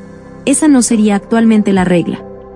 Abandone los sentimientos de culpabilidad, resigne la preocupación de su destino en las altas potencias, hágase genuinamente indiferente con respecto a lo que será de todo. Ello, Solo trate de proporcionar un descanso a su ser convulsivo y hallará que un ser mayor está siempre allí. Los resultados, lentos o repentinos, grandes o pequeños, del optimismo combinado a la expectación, los fenómenos regenerativos que siguen al abandono del esfuerzo, quedan siempre registrados como hechos contundentes de la naturaleza humana. William James, de Varieties of Religious Experience, New York, Langmans, Green and Company. El secreto del pensamiento creador y de la acción creadora. Prueba el hecho de que cuanto hemos dicho es absolutamente cierto, las diversas experiencias que podemos observar al estudiar las vidas de los escritores, inventores y otras clases de personas dedicadas a trabajos de creación. Todos ellos nos dicen, de manera invariable, que las ideas creadoras no son elaboradas conscientemente por el antecerebro pensante, sino que surgen de manera automática, espontáneamente, algo así como el rayo de una nube, en el instante mismo en el que la mente consciente se aleja del problema y piensa en cualquier otra cosa. Estas ideas creadoras no surgen por casualidad, sino que tienen como origen el pensar conscientemente acerca del problema. ¿De qué se trata? Todo evidencia que para llegar a la conclusión de percibir una idea inspiradora, o un rayo de luz, es necesario, en primer lugar, que la persona se halle intensamente interesada en la solución de un problema particular o en obtener una respuesta también particular. Debe pensar conscientemente acerca del problema que le interesa, reunir toda la información que pueda sobre el sujeto y tomar en consideración los posibles procesos que ha de seguir la acción. Lo más importante de todo, sin embargo, consiste en que debe tener un ardiente deseo de solucionar el problema. Más, antes de definir la ecuación, ve en su imaginación el resultado final deseado, debe también asegurarse de todas las informaciones y hechos que pueda. Luego, la lucha adicional, así como la preocupación acerca del problema, no solo no ayuda, sino que parece contribuir a mantener oculta la solución. El célebre científico francés, M.R. Fer, dice que en realidad todas las buenas ideas le acuden al cerebro en el momento en que no está ocupado activamente con un problema determinado, y que la mayor parte de los inventos y descubrimientos de sus contemporáneos fueron hechos cuando estos se hallaban lejos de sus bancas de trabajo, por así decirlo. Es suficientemente conocido el hecho de que cuando Thomas A. Edison se sentía turbado por un problema solía acostarse y echarse una pequeña siesta. Charles Darwin nos relata cómo le vino repentinamente un deslumbramiento intuitivo, luego que durante algunos meses su pensamiento consciente había fracasado en proporcionarle las ideas que necesitaba para su origen de las especies. Dijo así, puedo recordar el verdadero punto de mi camino, cuando me hallaba en mi carruaje, y, para mi mayor alegría, se me ocurrió la solución. Lennox Riley Lower, anterior presidente de la National Broadcasting Company, escribió cierta vez un artículo en el que relataba cómo se le había ocurrido sus principales ideas respecto a los negocios. Encuentro que las ideas acuden principalmente cuando uno se halla haciendo algo que mantiene la mente alerta sin presionar demasiado sobre ella. Afeitándose, conduciendo un automóvil, o pescando o cazando, por ejemplo. O quizá, también, entreteniéndose con un amigo en una conversación estimulante. Algunas de mis mejores ideas acudieron a mi mente gracias a la información recogida de manera casual y sin ninguna relación con la clase de mi trabajo. Anyone Can Be Andy Man, de American Magazine, marzo, 1940. C.G. Sweets, jefe de investigaciones de la General Electric, decía que casi todos los descubrimientos de los laboratorios de investigación solían presentarse como golpes durante los lapsos de descanso luego de un periodo de intensa actividad del pensamiento y de recolección de hechos. Bertrand Russell dijo, he hallado, por ejemplo, que si tengo que escribir sobre algún tópico que presenta serias dificultades, el mejor plan consiste en pensar acerca del mismo con gran intensidad, la mayor intensidad de que soy capaz, por unas cuantas horas o días y, al final de ese periodo, dar órdenes, por así decirlo, de que el trabajo continúe su proceso subterráneamente. Transcurridos algunos meses retorno conscientemente al tópico y hallo que el trabajo ha sido hecho. Antes de que hubiese descubierto esta técnica solía gastar meses preocupándome en vano por no haber logrado progresos sensibles. Llegué a la solución de que no adelantaría nada preocupándome, y aunque gaste ahora los mismos meses, puedo dedicarme, por lo menos, a otros asuntos. Bertrand Russell, de Conquest of Happiness, New York, Liberate Publishing Corporation. Usted es un trabajador creador. El error que solemos cometer es creer que este proceso de celebración inconsciente se haya reservado a los escritores, inventores y a otros trabajadores dedicados a actividades creadoras. Todos nosotros trabajamos en actividades creadoras, ya seamos amas de casa que trabajamos en la cocina, maestros de escuela, estudiantes, agentes viajeros u hombres de negocios. Todos poseemos el mismo mecanismo del éxito dentro de nosotros y este trabaja en la solución de nuestros problemas personales, dirigiendo un negocio o vendiendo mercancías lo mismo que en la redacción de la novela o en el proceso de un invento. Bertrand Russell recomendó que el mismo método que él empleaba en sus escritos podía ser empleado por sus lectores en la solución de sus problemas personales mundanos. El Dr. J. B. Rain, de la Universidad de Duke, ha dicho que se inclina a pensar que lo que llamamos genio es un mero proceso mental, el modo natural con el que trabaja la mente humana para solucionar cualquier problema, pero al que equívocamente aplicamos el término de Genio solo cuando el proceso se emplea para escribir un libro o para pintar un cuadro. El secreto de la conducta y de la capacidad naturales. El mecanismo del éxito que posee usted puede trabajar de la misma forma para gestar la acción creadora que para producir la ideación creadora. La capacidad y habilidad, en cualquier manifestación que se presente, ya sea con respecto a los deportes, tocando el piano, en la conversación o en cuanto respecta a la venta de mercancías, no consiste en la elaboración penosa y consciente del pensamiento, sino en la laxitud y en dejar que la tarea se ejecute por sí misma a través de usted. La ejecución creadora es espontánea y natural, opuesta, por lo tanto, a los estudiado y autoconsciente. El pianista más competente del mundo nunca podría ejecutar una simple composición si trata de pensar conscientemente con qué dedo debe golpear a cada tecla determinada mientras está tocando. Ha impreso, con prioridad, su pensamiento consciente a la materia, mientras estudiaba y practicaba, hasta lograr que la acción se convirtiera en automática y habitual. No fue capaz de convertirse en un habilidoso ejecutante, sino hasta el momento en que alcanzó el punto en que podía cesar en su esfuerzo consciente y llevar el hábito de tocar hasta el mecanismo del hábito inconsciente, el cual es parte del mecanismo del éxito. No atiborre su maquinaria creadora.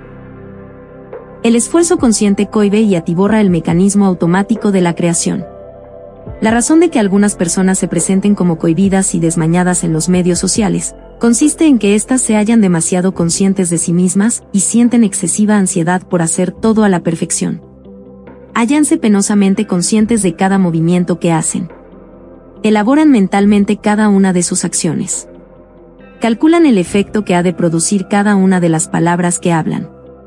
Cuando nos referimos a esas personas las llamamos inhibidas, y realmente son así, pero sería más apropiado decir que no son inhibidas, sino que han inhibido su propio mecanismo de creación.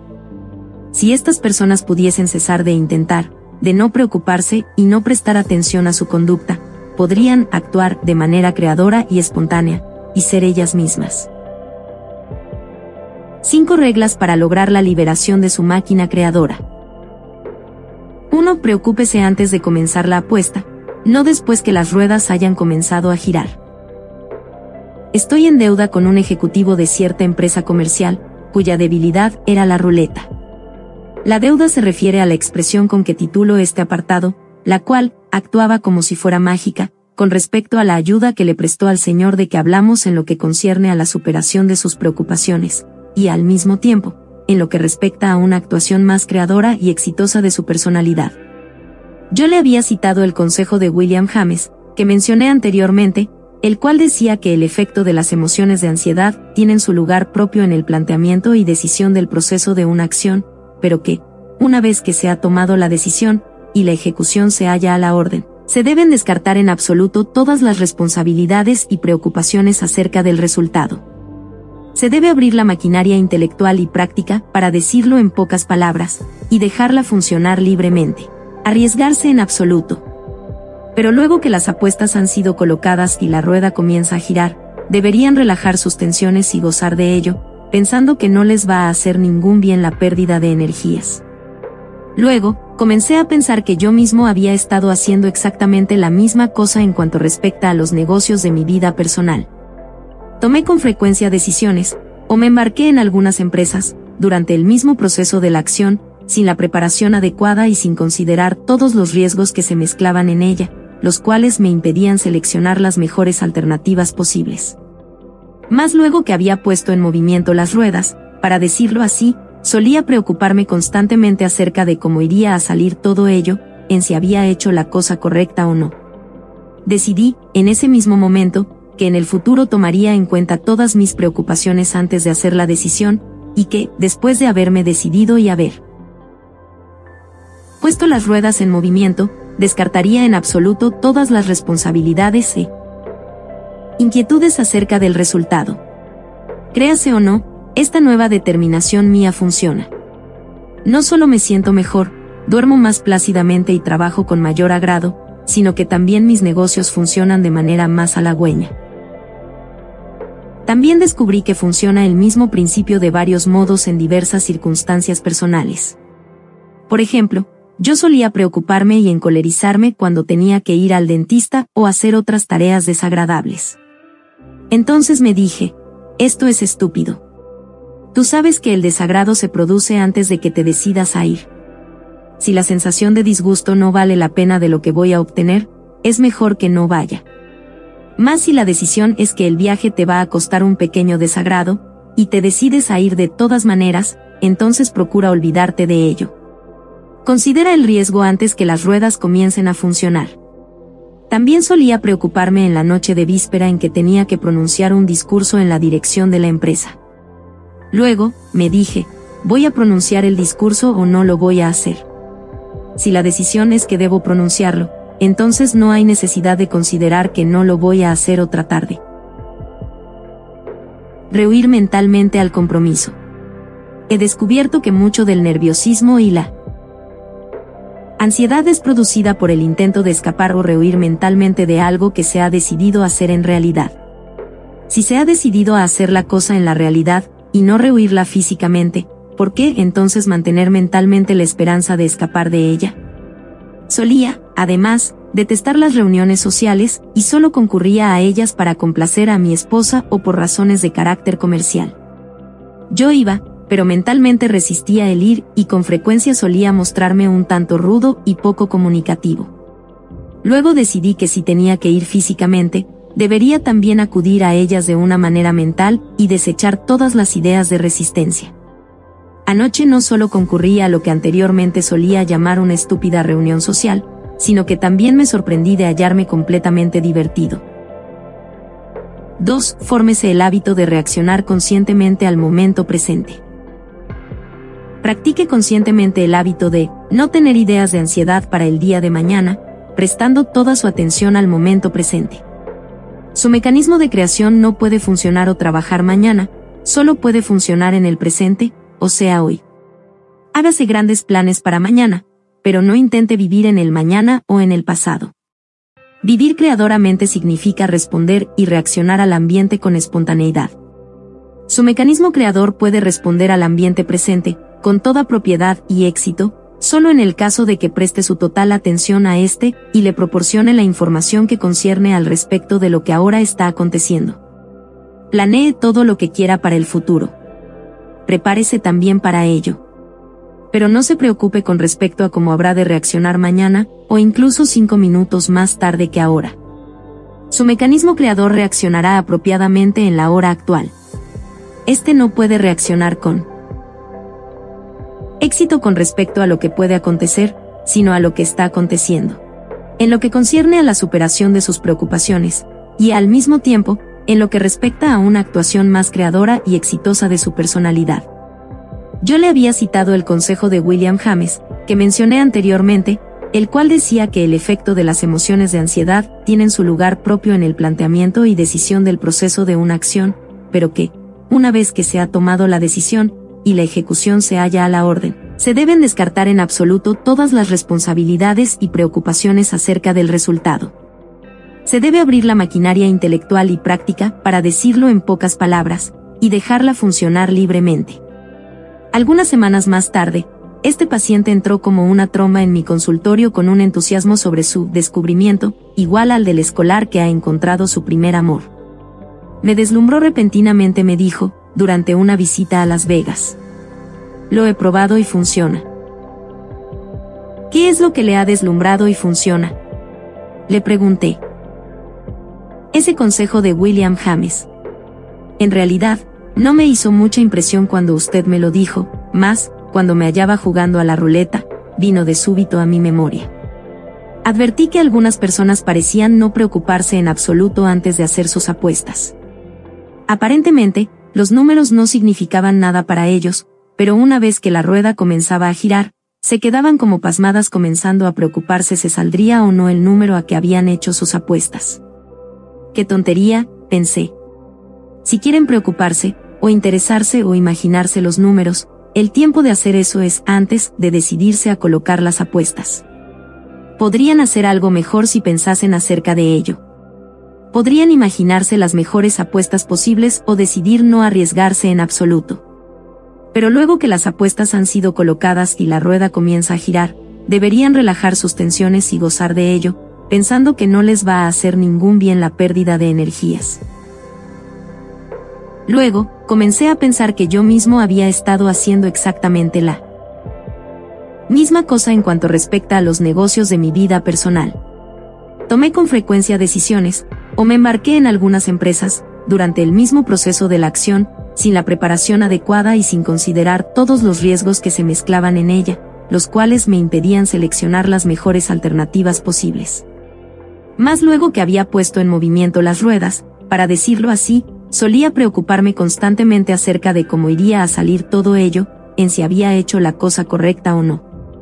Decidí, en ese mismo momento, que en el futuro tomaría en cuenta todas mis preocupaciones antes de hacer la decisión, y que, después de haberme decidido y haber puesto las ruedas en movimiento, descartaría en absoluto todas las responsabilidades e inquietudes acerca del resultado.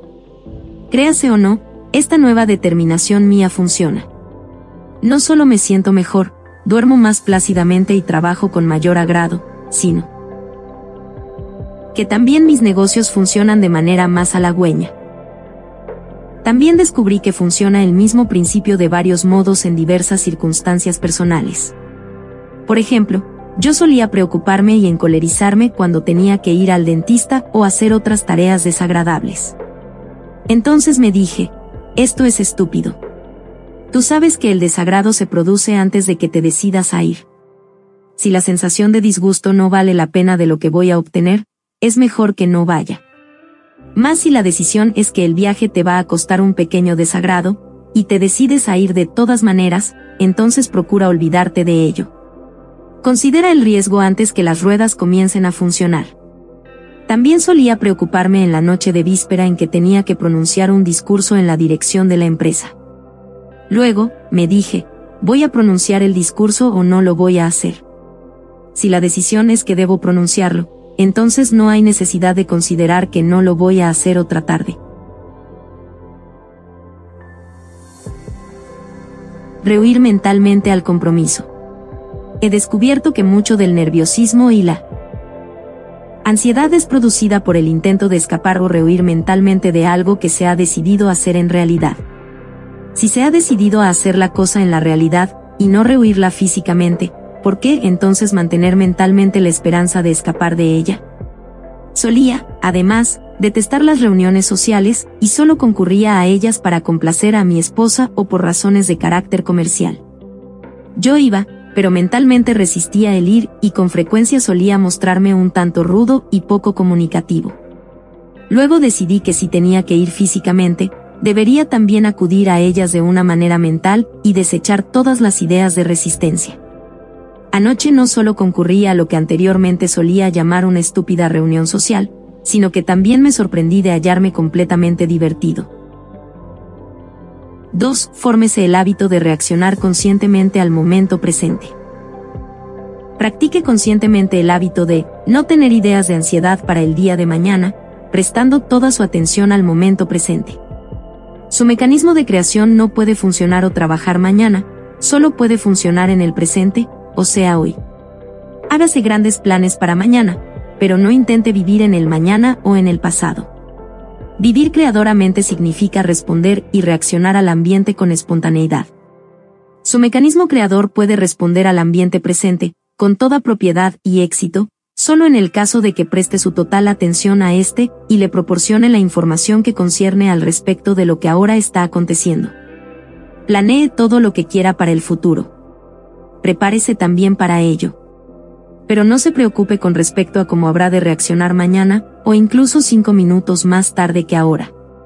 Su mecanismo creador reaccionará apropiadamente en la hora actual. Este no puede reaccionar con éxito con respecto a lo que puede acontecer, sino a lo que está aconteciendo. Viva dentro de los límites del día.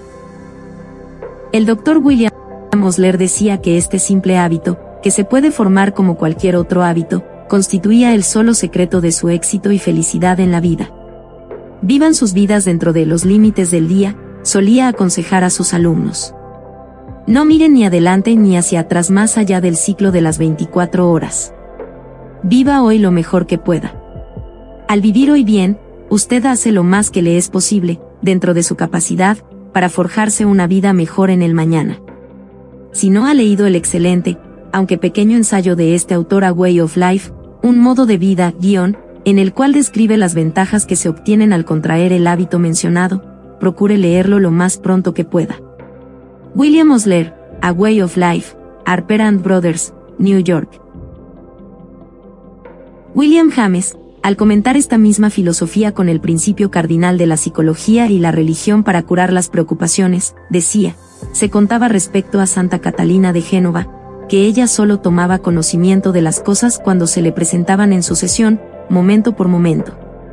Para su santa alma, el momento divino, era el momento presente, y cuando el momento presente era estimado en sí mismo y en sus relaciones, y cuando el deber que le era inherente estaba cumplido, se le permitía alejarse como si nunca hubiera existido, para dar lugar a enfrentarse con los deberes del momento que le había de seguir. Los alcohólicos anónimos emplean el mismo principio cuando dicen, no intente cesar de beber para siempre, diga solamente, no beberé hoy. Deténgase, mire y oiga. La práctica se hace más consciente mediante la observación del ambiente presente. ¿Cuántas veces las visiones, los sonidos y los olores están presentes ahora mismo en su ambiente y, sin embargo, usted no se da cuenta de ello? Practique conscientemente el mirar y el escuchar. Póngase alerta para percibir los objetos. ¿Cuánto tiempo hace que usted sintió realmente el pavimento que existe debajo de sus pies mientras caminaba? Los indios americanos y los pioneros tenían que permanecer alerta a las visiones y a los sonidos y sentirse en su ambiente con el objeto de sobrevivir. Eso mismo hace el hombre moderno, pero por diferentes razones, no a causa de peligros físicos, sino con el objeto de prevenir desórdenes de tipo nervioso que se producen a causa de ideaciones confusas, por el fracaso en cuanto respecta a la consecución de un modo de vida espontáneo y creador, y en responder al ambiente con propiedad. El lograr hacerse más cauto con respecto a lo que está aconteciendo ahora, y el tratar de reaccionar solo a lo que está aconteciendo en el instante, produce resultados casi mágicos en cuanto concierne a la curación de heridas morales. La próxima vez que sienta que se está poniendo tenso o nervioso, trate de dominarse y decirse, ¿qué pasa aquí y ahora, y cómo he de reaccionar a ello? ¿Podré hacer algo acerca de esto? La mayoría de los estados nerviosos intensos se producen por tratar de hacer algo involuntariamente, algo que no puede ser hecho aquí y ahora. Usted es impulsado a una acción y a un hacer para los que no hay lugar. Mantenga siempre en su mente la idea de que la tarea de su mecanismo creador consiste en responder con propiedad al ambiente presente, aquí y ahora. Muchas veces, si usted no se detiene a pensar acerca de esto, continuará reaccionando automáticamente a algún ambiente del pasado. No reaccionamos, entonces, con respecto al momento presente y a la situación también presente, sino a algún acontecimiento similar de un pasado más o menos cercano. Para decirlo con pocas palabras, no reaccionamos a la realidad, sino a la ficción. El reconocimiento completo de este principio y la comprensión de lo que usted está haciendo puede, con frecuencia, conducirle a una cura asombrosamente rápida. No luche contra los hombres de paja o los fantasmas de su pasado. Por ejemplo, cierto paciente mío padecía ansiedad al asistir a las juntas comerciales, a los teatros, la iglesia o a cualquier otro lugar en donde se celebraban reuniones formales. Grupos de gente, era la sensación común denominadora que le producía esos estados de ansiedad a que nos hemos referido. Sin comprenderlo bien, el sujeto trataba de reaccionar a algún acontecimiento de su pasado cuando los grupos de gente constituyeron un factor importante para sus alteraciones nerviosas.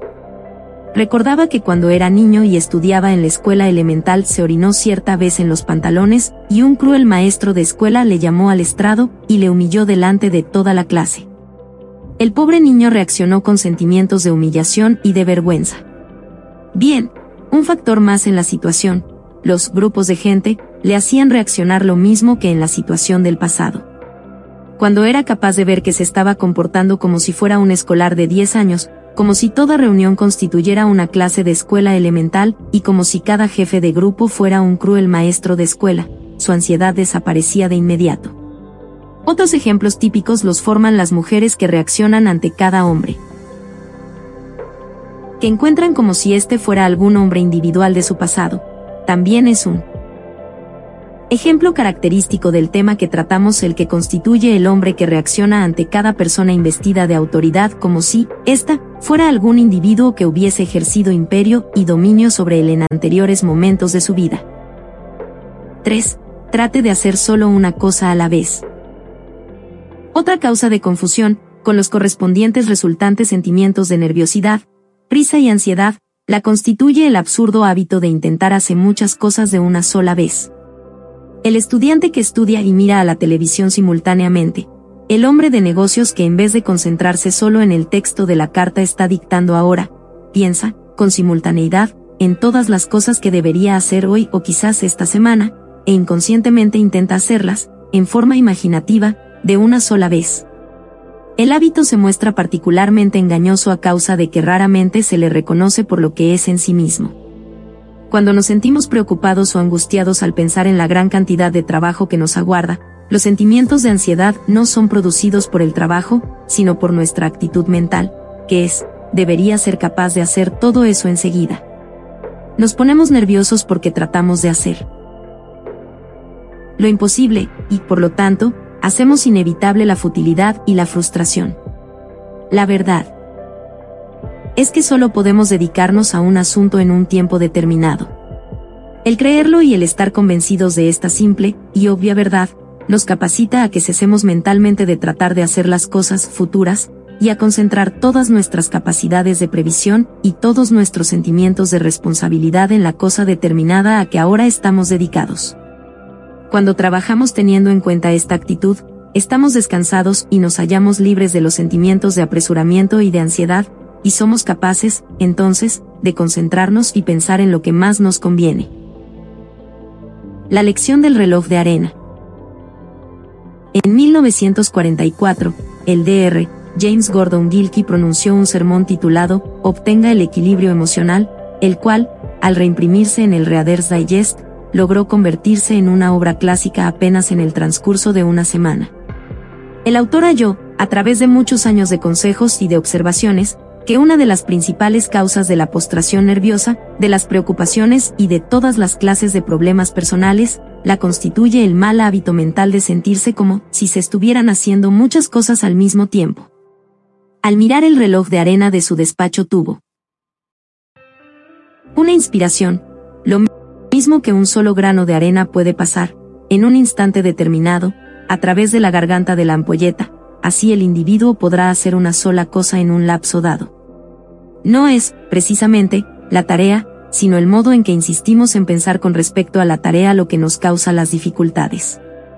La mayor parte de nosotros nos sentimos con prisa y celeridad, dice el doctor Gilkey, a causa de que nos formamos un cuadro mental falso de nuestros deberes, obligaciones y responsabilidades. Parece haber encima de nosotros un montón de cosas que nos presionan en un momento determinado, un montón de cosas diversas que hacer, una docena de diferentes problemas que solucionar, una docena de tensiones que soportar. No importa lo veloz y presurosa que pueda ser nuestra existencia, decía el doctor Gilkey, este cuadro mental es completamente falso. Inclusive en el día más ocupado y en las horas de mayor recargo de trabajo, siempre tendremos un momento. Sobrante, no importa con cuántos problemas, tareas o presiones tengamos que enfrentarnos, siempre nos llegarán estos en una fila simple, el cual es el único modo con que pueden presentarse. Para obtener un cuadro mental verdadero, el doctor Gilkey sugería que nos fijásemos en la manera en que caían en el reloj los granos de arena, uno a uno. Este cuadro mental nos traerá el equilibrio emotivo, lo mismo que el cuadro mental falso habrá de conducirnos a la turbación emocional. Otro instrumento similar, en el que he hallado un formidable auxilio para el tratamiento de mis pacientes, consiste en decirles, su mecanismo del éxito puede ayudarle a hacer cualquier trabajo, a ejecutar cualquier tarea o a solucionar un problema cualquiera. Piense usted mismo como si estuviera alimentando con tareas y problemas su mecanismo del éxito, exactamente igual que el científico alimenta con problemas un cerebro electrónico. El seleccionador de su mecanismo de éxito podrá manejar una sola tarea en un tiempo determinado. Lo mismo que un cerebro electrónico no puede. Suministrar la respuesta correcta si se le mezclan tres problemas distintos y se le alimenta en ellos al mismo tiempo, tampoco podrá hacerlo su mecanismo de éxito. Deseche toda clase de presiones. Cese de intentar introducir en la maquinaria, de una sola vez, más de una tarea. 4. Procure pensar el problema en el lapso anterior al sueño. Si han estado luchando con un problema durante todo el día sin hacer ningún provecho aparente, procure desecharlo de su pensamiento y deje la decisión hasta que logre encontrar la circunstancia de dormir sobre el mismo. Recuerde que su mecanismo de creación funciona mejor cuando no existen excesos de interferencia en su yo consciente. Durante el sueño, el mecanismo de creación tiene una oportunidad ideal para funcionar con autonomía respecto a la interferencia consciente si usted ha puesto las ruedas en marcha con la prioridad oportuna. ¿Recuerda el hermoso cuento acerca del zapatero y los duendes? El zapatero halló que si cortaba el cuero y dejaba preparados los modelos antes de retirarse, llegaban los pequeños duendes y hacían el resto del trabajo, dejando los zapatos dispuestos y juntos mientras él estaba durmiendo muchos individuos que se dedican a actividades directamente creadoras. Emplearon una técnica muy similar a la descrita. MRS. Thomas A. Edison, la esposa de Edison, ha dicho que cada tarde ese marido dejaba en mente las cosas que esperaba hacer en el siguiente día. A veces solía dejar dispuesta una lista de las tareas que quería ejecutar y de los problemas que deseaba resolver. Se informa que Sir Walter Scott solía decirse a sí mismo en el momento en que las ideas no le acudían a la mente. No importa, lo haré a las 7 de la mañana, mañana mismo. V. Betterev señalaba, solía acontecerme que cuando me hallaba en la noche pensando en algún sujeto al cual le había dado forma poética, entonces, a la mañana siguiente, solo tenía que coger la pluma y las palabras fluían con espontaneidad, solamente tenía que pulirlas algo más tarde. Las bien conocidas siestecillas de Edison constituían algo de mucha más importancia que un simple respiro de la fatiga. Joseph Rasman dice así, en Psicología de la Invención, cuando algo le dejaba estupefacto, solía estirarse en su taller, y medio adormecido aún, procuraba obtener alguna idea de su mente somnolienta que le ayudase a salir de la dificultad. J.B. Priestley de Canterbury ha dicho, las ideas decisivas se forman detrás de las escenas. Raramente sé cuando ello tiene lugar, es seguro que la mayor parte de ello es durante el sueño. Henry Ward Beecher, en cierta época, pronunciaba un sermón diario durante 18 meses. ¿Cuál fue su método? Solía tener, incubándolas, una serie de ideas, y cada noche, antes de acostarse, seleccionaba una de estas ideas y la agitaba, pensando intensamente acerca de ella a la mañana siguiente, ya estaba dispuesto para pronunciar el sermón. El descubrimiento de que Cule, durante el sueño, con respecto al secreto de la molécula de la benzina, el descubrimiento del ganador del premio Nobel, Otto Loevis, que existen actividades químicas en la acción de los nervios, y los duendes, de Robert Louis Stevenson, de los que solía decir que le proporcionaban las ideas más fructuosas mientras dormía, constituyen asuntos bien conocidos. Mucho menos afamado es el hecho de que no pocos hombres de negocios emplean la misma técnica.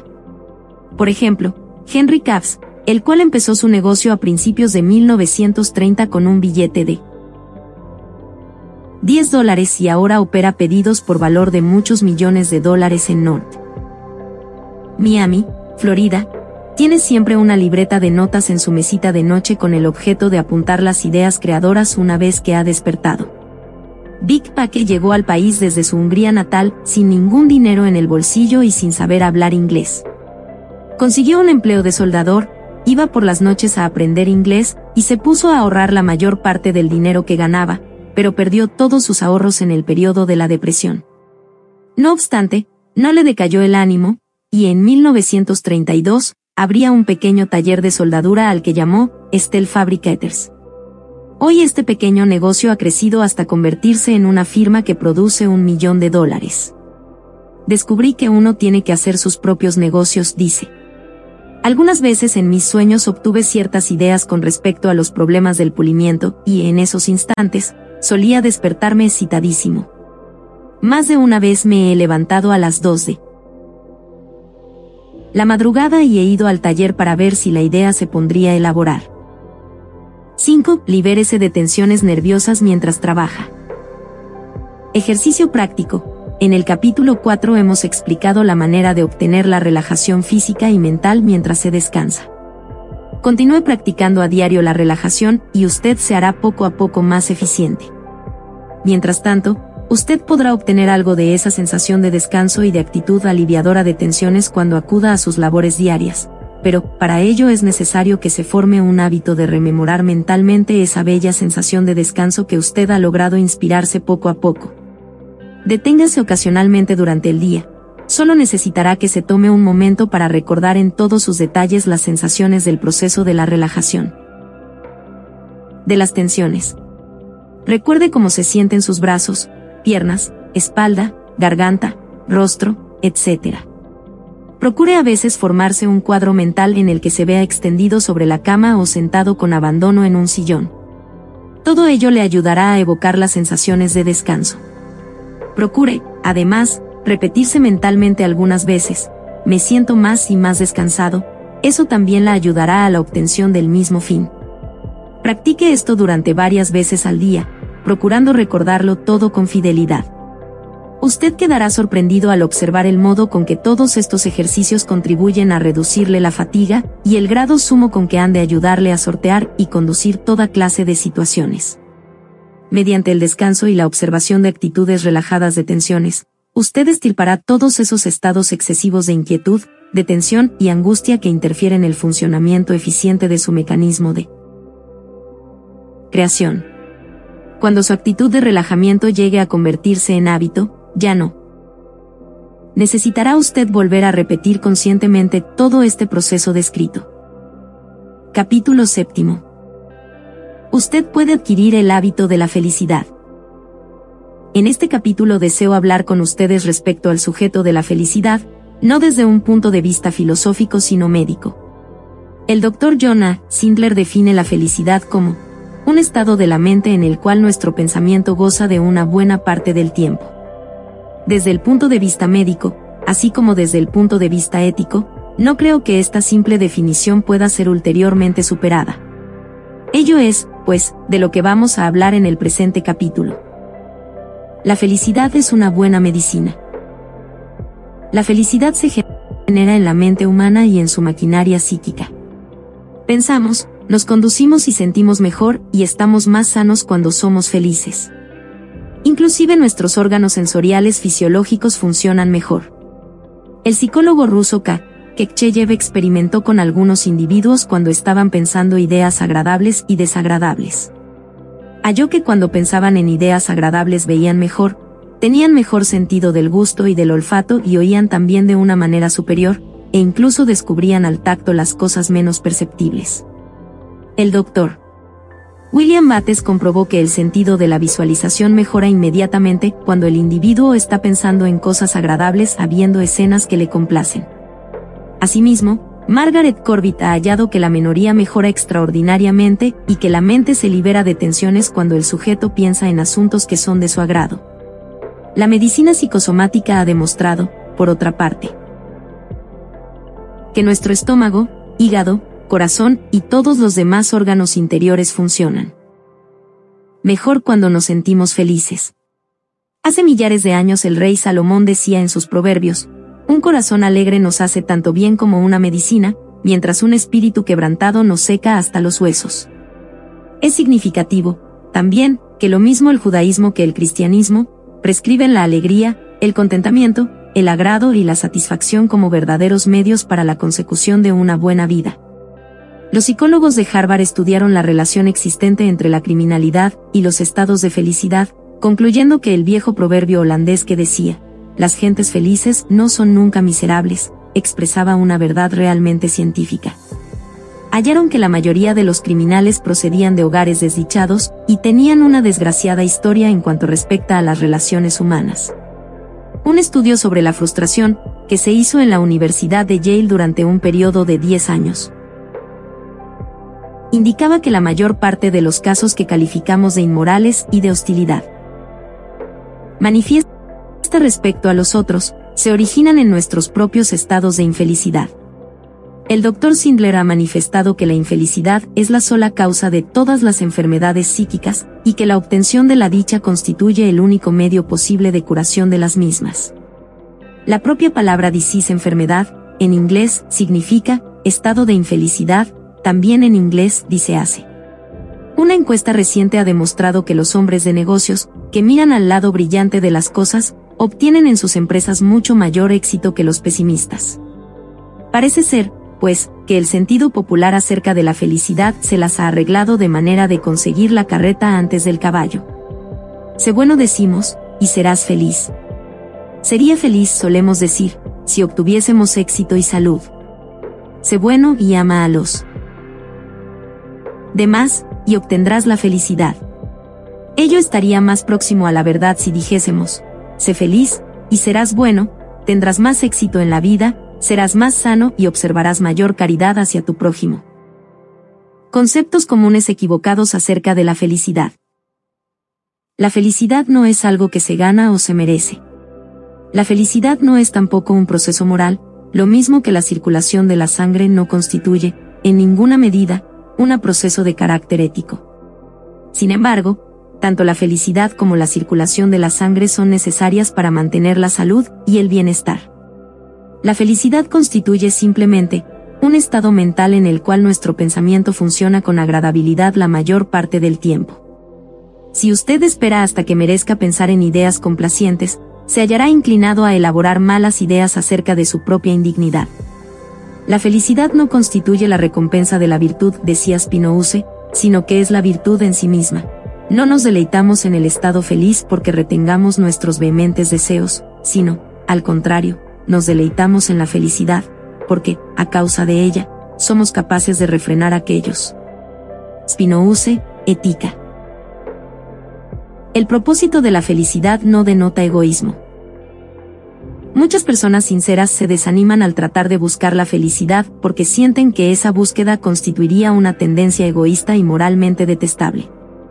La carencia de egoísmo no solo no hace nada para la obtención de la felicidad, sino que, al inclinarnos a la introversión nos insta a que nos fijemos en nuestros defectos, pecados y dificultades, ideas desagradables, o a enorgullecernos de nuestra bondad, y todo ello nos impide expresarnos de una manera creadora, así como satisfacernos de la ayuda que proporcionemos al prójimo. Una de las ideas más agradables para cualquier ser humano consiste en pensar que se es necesario a alguien, y que somos lo suficientemente importantes y competentes para ayudar a ser felices a otros sujetos.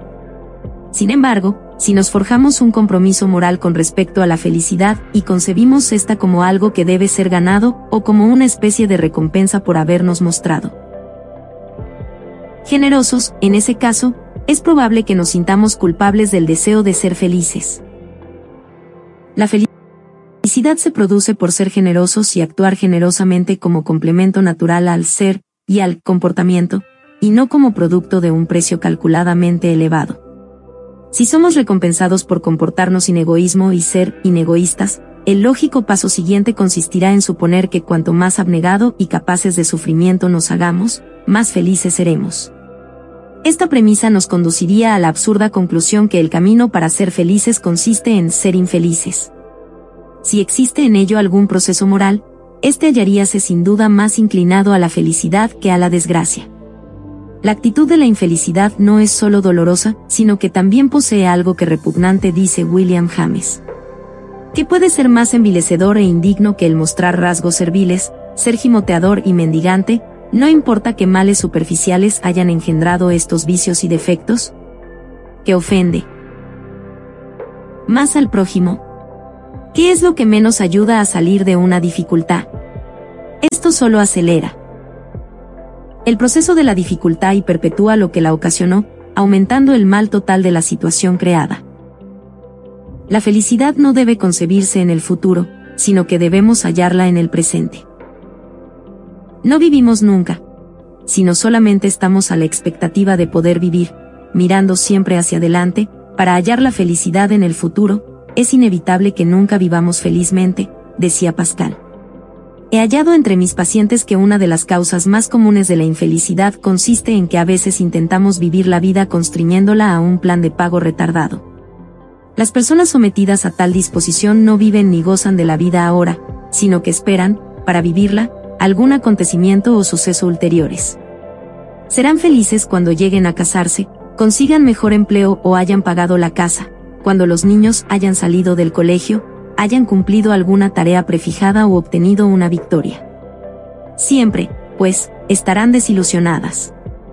La felicidad es un hábito mental, una actitud también mental, y si no aprendemos esto y no lo practicamos en el presente nunca llegaremos a experimentarla. La felicidad no puede depender de la solución de un problema externo. Cuando solucionamos un problema aparece otro para ocupar el puesto anterior. La vida constituye una serie de problemas.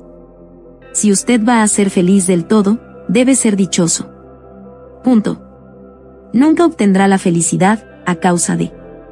El reinado hasta ahora escribió el califa Abderramán, en victoria o en paz, alrededor de 50 años. Fui amado por mis súbditos, soñado por mis enemigos y mis aliados me respetan.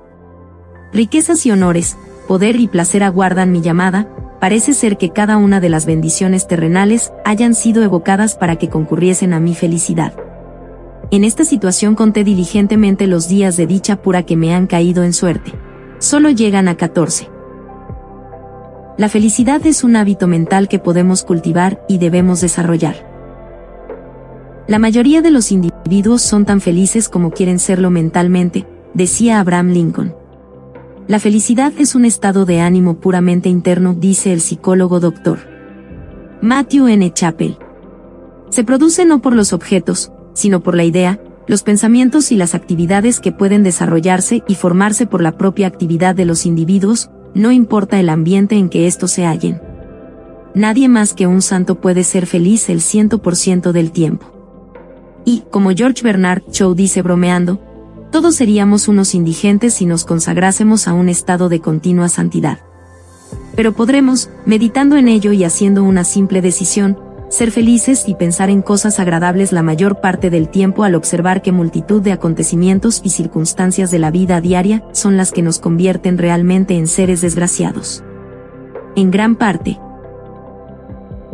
solemos reaccionar a los pequeños y despreciables disgustos, a las frustraciones y cosas parecidas, con insatisfacción, resentimiento e irritabilidad, sobre todo, por no tener el hábito de reaccionar de manera distinta. Hemos practicado durante tanto tiempo el reaccionar de ese modo que el mismo se nos ha hecho habitual. Muchas de estas desgraciadas reacciones habituales fueron producidas por algún acontecimiento que interpretamos como un golpe dirigido a nuestra autoestimación, un conductor que nos toca su bocina innecesariamente, alguien que nos interrumpe y no pone atención a lo que estamos hablando, este otro individuo que no viene a nuestro encuentro como habíamos pensado que lo haría.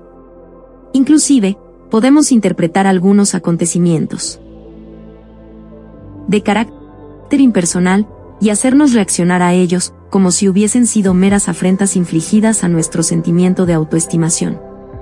Por ejemplo, el autobús que intentábamos tomar llega demasiado tarde, ha estado lloviendo precisamente cuando queríamos ir a jugar al golf, el tráfico se haya interrumpido en el preciso momento en que teníamos que ir a tomar un avión.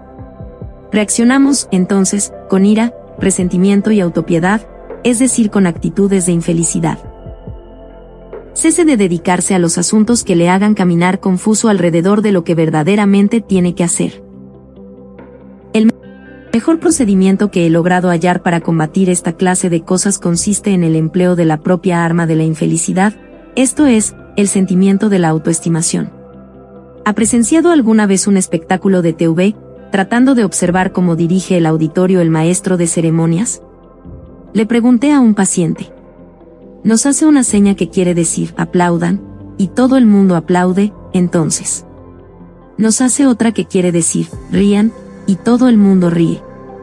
Los espectadores actúan como corderos, como si fueran esclavos, y reaccionan exactamente lo mismo como se les dice que deben reaccionar. Usted sigue un comportamiento idéntico. Deja que pasen los acontecimientos por delante de sus narices, y otra persona le dicta el modo como debe sentirse y cómo debe reaccionar. Se comporta como un esclavo obediente, y obedece como una circunstancia u otro acontecimiento le indica que debe hacerlo. Enfádese, llénese de ira, o ahora es el momento de que se sienta infeliz. En el momento en que aprenda el hábito de la felicidad, usted se convertirá en un patrón, en vez de transformarse en un esclavo, o como dijo Robert Louis Stevenson, el hábito de ser felices nos hace liberar, o nos libera, en la mayor parte, de la dominación de las circunstancias y condiciones superficiales circunstanciales. El agente de ventas que necesitaba una intervención quirúrgica en sus pensamientos más que en su nariz. Un joven agente de ventas se decidió a abandonar su empleo cuando me consultó acerca de la necesidad de hacerse una operación en la nariz. Su nariz era un poco más grande de lo normal, pero no repulsiva como el interesado sostenía. Sentía que sus posibles clientes reíanse secretamente de su nariz o que sentían repulsión hacia él a causa de esta. Era un hecho que poseía una nariz grande. Era también un hecho que tres clientes le habían llamado para quejarse del rudo y hostil comportamiento que había observado con respecto a ellos. Era, asimismo, un hecho que su jefe le había puesto en plan de prueba y que él no había ejecutado una sola venta durante dos largas semanas en lugar de someterse a una operación de la nariz, le sugerí que debiera prestarse a que le operasen su manera de pensar. En el plazo de unos 30 días, se le estirparían todas estas ideas negativas. Hallábase en completa ignorancia respecto a todos los hechos negativos y desagradables de su situación, y deliberadamente enfocó la atención en los pensamientos que le complacían. Al final de los 30 días, no solo se sintió mejor, sino halló que tanto los clientes en prospecto como los clientes efectivos observaban mejores relaciones amistosas hacia él, sus ventas aumentaron progresivamente y el propio jefe le llegó a felicitar públicamente en una reunión de ventas. Un científico comprueba la teoría de la ideación positiva. El doctor Elwood Wooster, en el libro Body, Mind and Spirit, relata el testimonio de un científico de fama mundial hasta cumplir los 50 años, fui un hombre infeliz y sin valor. Ninguno de los trabajos en que se asienta mi reputación había sido publicado aún. Vivía con una sensación constante de melancolía y de fracaso. Quizás mi síntoma más doloroso era el que consistía en un ciego dolor de cabeza, el cual solía padecer dos días a la semana, y en este lapso, no podía hacer absolutamente nada. Había leído algunos libros concernientes al nuevo pensamiento, los que, por aquel tiempo, parecían ser demasiado ampulosos. También leí algunos artículos de William James respecto a la dirección de la atención hacia lo que es bueno y útil tratando de ignorar el resto. Una de las expresiones deslumbró mi mente. Tenemos que vencer nuestra filosofía del mal, más que significa este esfuerzo en comparación de poder ganar toda una vida de bondad, u otras palabras que conducían a este efecto. Hasta aquí todas estas doctrinas habíanme parecido simples teorías místicas, más al observar que tenía el alma enferma, y se me estaba poniendo peor, y que mi vida me resultaba ya intolerable, decidí ponerlas a prueba. Me decidí, entonces, a limitar el periodo del esfuerzo consciente a solo un mes, ya que pensé que este tiempo sería lo suficientemente largo para comprobar su valor o su carencia de validez con respecto a mi persona. Durante ese mismo mes resolví imponer ciertas restricciones a mis pensamientos. Si pensaba en el pasado, trataba que mi mente se fijara en los incidentes más felices y agradables, en los brillantes días de mi infancia, en la inspiración de mis maestros y en la lenta revelación de mi vida de trabajo.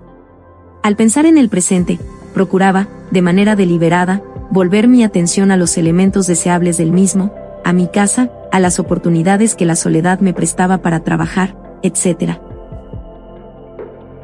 Entonces, resolví hacer el mayor uso posible de todas estas oportunidades, así como ignorar los hechos que parecían no conducirme a nada. Al pensar en el futuro, determiné observar cada una de las ambiciones y valores posibles con que podría contar a mi alcance. Aunque por aquel tiempo me parecía ridículo este plan, observé, sin embargo, que el único defecto del mismo consistió en que lo apunté a una meta demasiado baja, que no incluía suficientemente cuanto yo deseaba conseguir. El científico prosigue narrándonos cómo cesaron sus dolores de cabeza en el transcurso de una semana, y cómo empezó a sentirse más feliz y mejor que en cualquier otra época de su vida. He aquí lo que continúa diciéndonos, los cambios externos de mi vida, que resultaron de la transformación de mi manera de pensar, me sorprendieron más que los cambios internos, aunque estos fueron producidos por los anteriores. Hubo ciertos hombres eminentes, por ejemplo, a quienes debo profundo reconocimiento. El más destacado de ellos me escribió invitándome a hacerme su asistente. Mis trabajos fueron publicados y además, ha sido creada una fundación para publicar todo lo que yo pueda escribir en el futuro.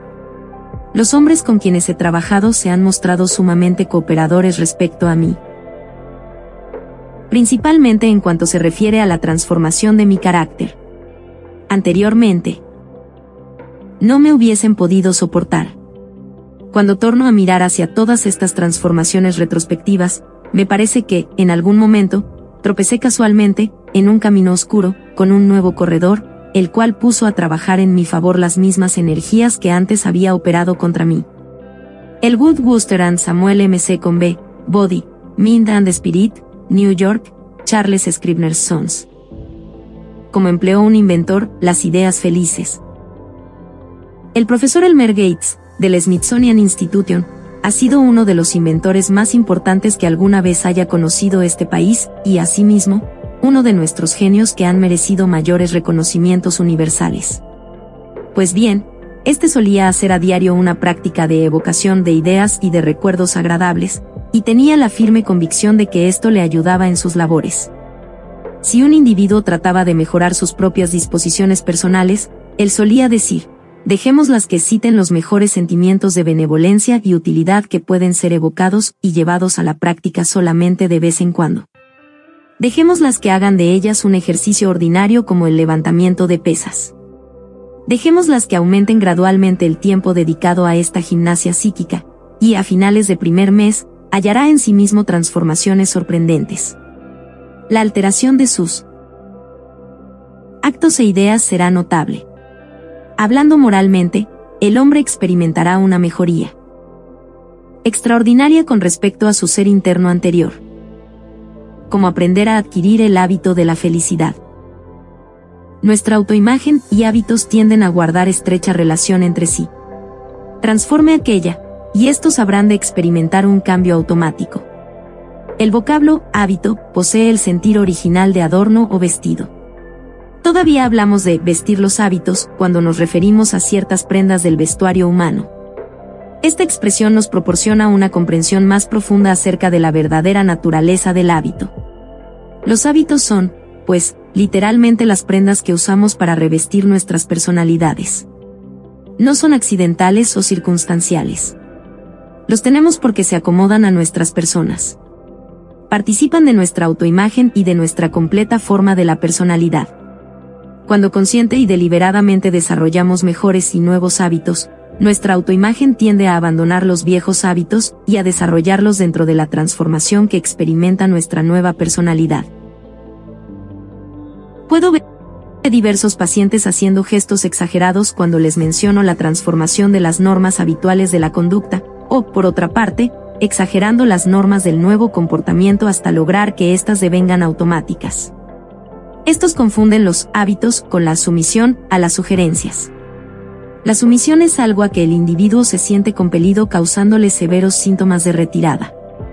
El tratamiento de la sumisión está más allá de los alcances de este libro. Los hábitos, por otra parte, constituyen meras reacciones y respuestas que hemos aprendido a ejecutar automáticamente sin tener que pensarlas o decidirlas. Son ejecutados por nuestro mecanismo de la creación. Todo un 95% de nuestra conducta, sentimientos y reacciones es habitual. El pianista no decide qué teclas debe golpear. El bailarín no decide qué pie ha de mover. La reacción es automática y no pensada. Del mismo modo nuestras actitudes, emociones y creencias tienden a hacerse habituales. En el pasado aprendimos que ciertas actitudes, así como ciertos modos de sentir y de pensar fueron apropiados con respecto a ciertas situaciones. Ahora tendemos a pensar, sentir y actuar del mismo modo en donde quiera que encontremos lo que interpretamos como la misma clase de situación. Lo que necesitamos comprender es que estos hábitos, a diferencia de las sumisiones, pueden ser modificados, transformados o revertidos, solamente tomándonos el trabajo de hacer una decisión consciente y luego mediante la práctica de la nueva forma de responder o la nueva conducta. El pianista puede decidir conscientemente golpear a otra tecla si así lo prefiere. El bailarín puede conscientemente decidirse a aprender un nuevo paso de danza, y ello no se manifestará ningún sentimiento de ansiedad. Ello solo requiere constante observación y práctica hasta que el modelo de la nueva conducta haya sido profundamente aprendido. Ejercicio práctico. Habitualmente, usted se pone primero ya sea el zapato del pie derecho o el del pie izquierdo. Habitualmente, se ata los zapatos ya sea pasando el cordón desde la mano derecha a la mano izquierda o viceversa. Mañana por la mañana determine qué zapato debe ponerse primero y cómo va a atárselos. Ahora, decida que por los siguientes 21 días va a tratar de formarse un nuevo hábito poniéndose primero el otro zapato y va a atárselos de diferente manera. Ahora, cada mañana cuando se haya decidido a ponerse los zapatos de una manera determinada, deje que este simple acto le sirva como un recuerdo para transformarse otros modos habituales del pensamiento, de la conducta y del sentimiento a través de un día. Dígase en tanto se ata los zapatos, voy a comenzar el día comportándome de un modo nuevo y mejor. Luego, decida conscientemente que durante todo el día 1. Estaré tan alegre y contento como me sea posible. 2. Voy a tratar de sentir y comportarme un poco más amistosamente con respecto al prójimo. 3. Voy a ser un poco menos crítico y un poco más tolerante con respecto a las faltas, las equivocaciones y los errores de las otras personas. Trataré de hacer la mejor interpretación posible de sus acciones. 4. En tanto me sea posible voy a comportarme como si el éxito fuera seguro y que ya poseo la clase de personalidad que quisiera tener. Voy a practicar, el comportarme así, y el sentir así de esta nueva personalidad. 5. No voy a permitirme una opinión propia, ya sea de modo negativo o positivo, con respecto al color de los hechos. 6. Voy a practicar el sonreír tres veces al día por lo menos. 7. Independientemente de lo que acontezca, voy a tratar de reaccionar en forma tan calmada e inteligente como me sea posible. 8. Trataré de ignorar completamente, y asimismo trataré de cerrar la mente a todos esos hechos pesimistas y negativos que no pueda cambiarlos en absoluto. ¿Es simple todo esto? Sí. Pero cada uno de los modos habituales de comportarse arriba mencionados, como también de sentir y de pensar tendrán una influencia benéfica y constructiva con respecto a su propia autoimagen. Trate de practicarlas durante 21 días seguidos. Experiméntelas, y observe si las preocupaciones, los sentimientos de culpabilidad y hostilidad no han disminuido y si la confianza no le ha ido en aumento.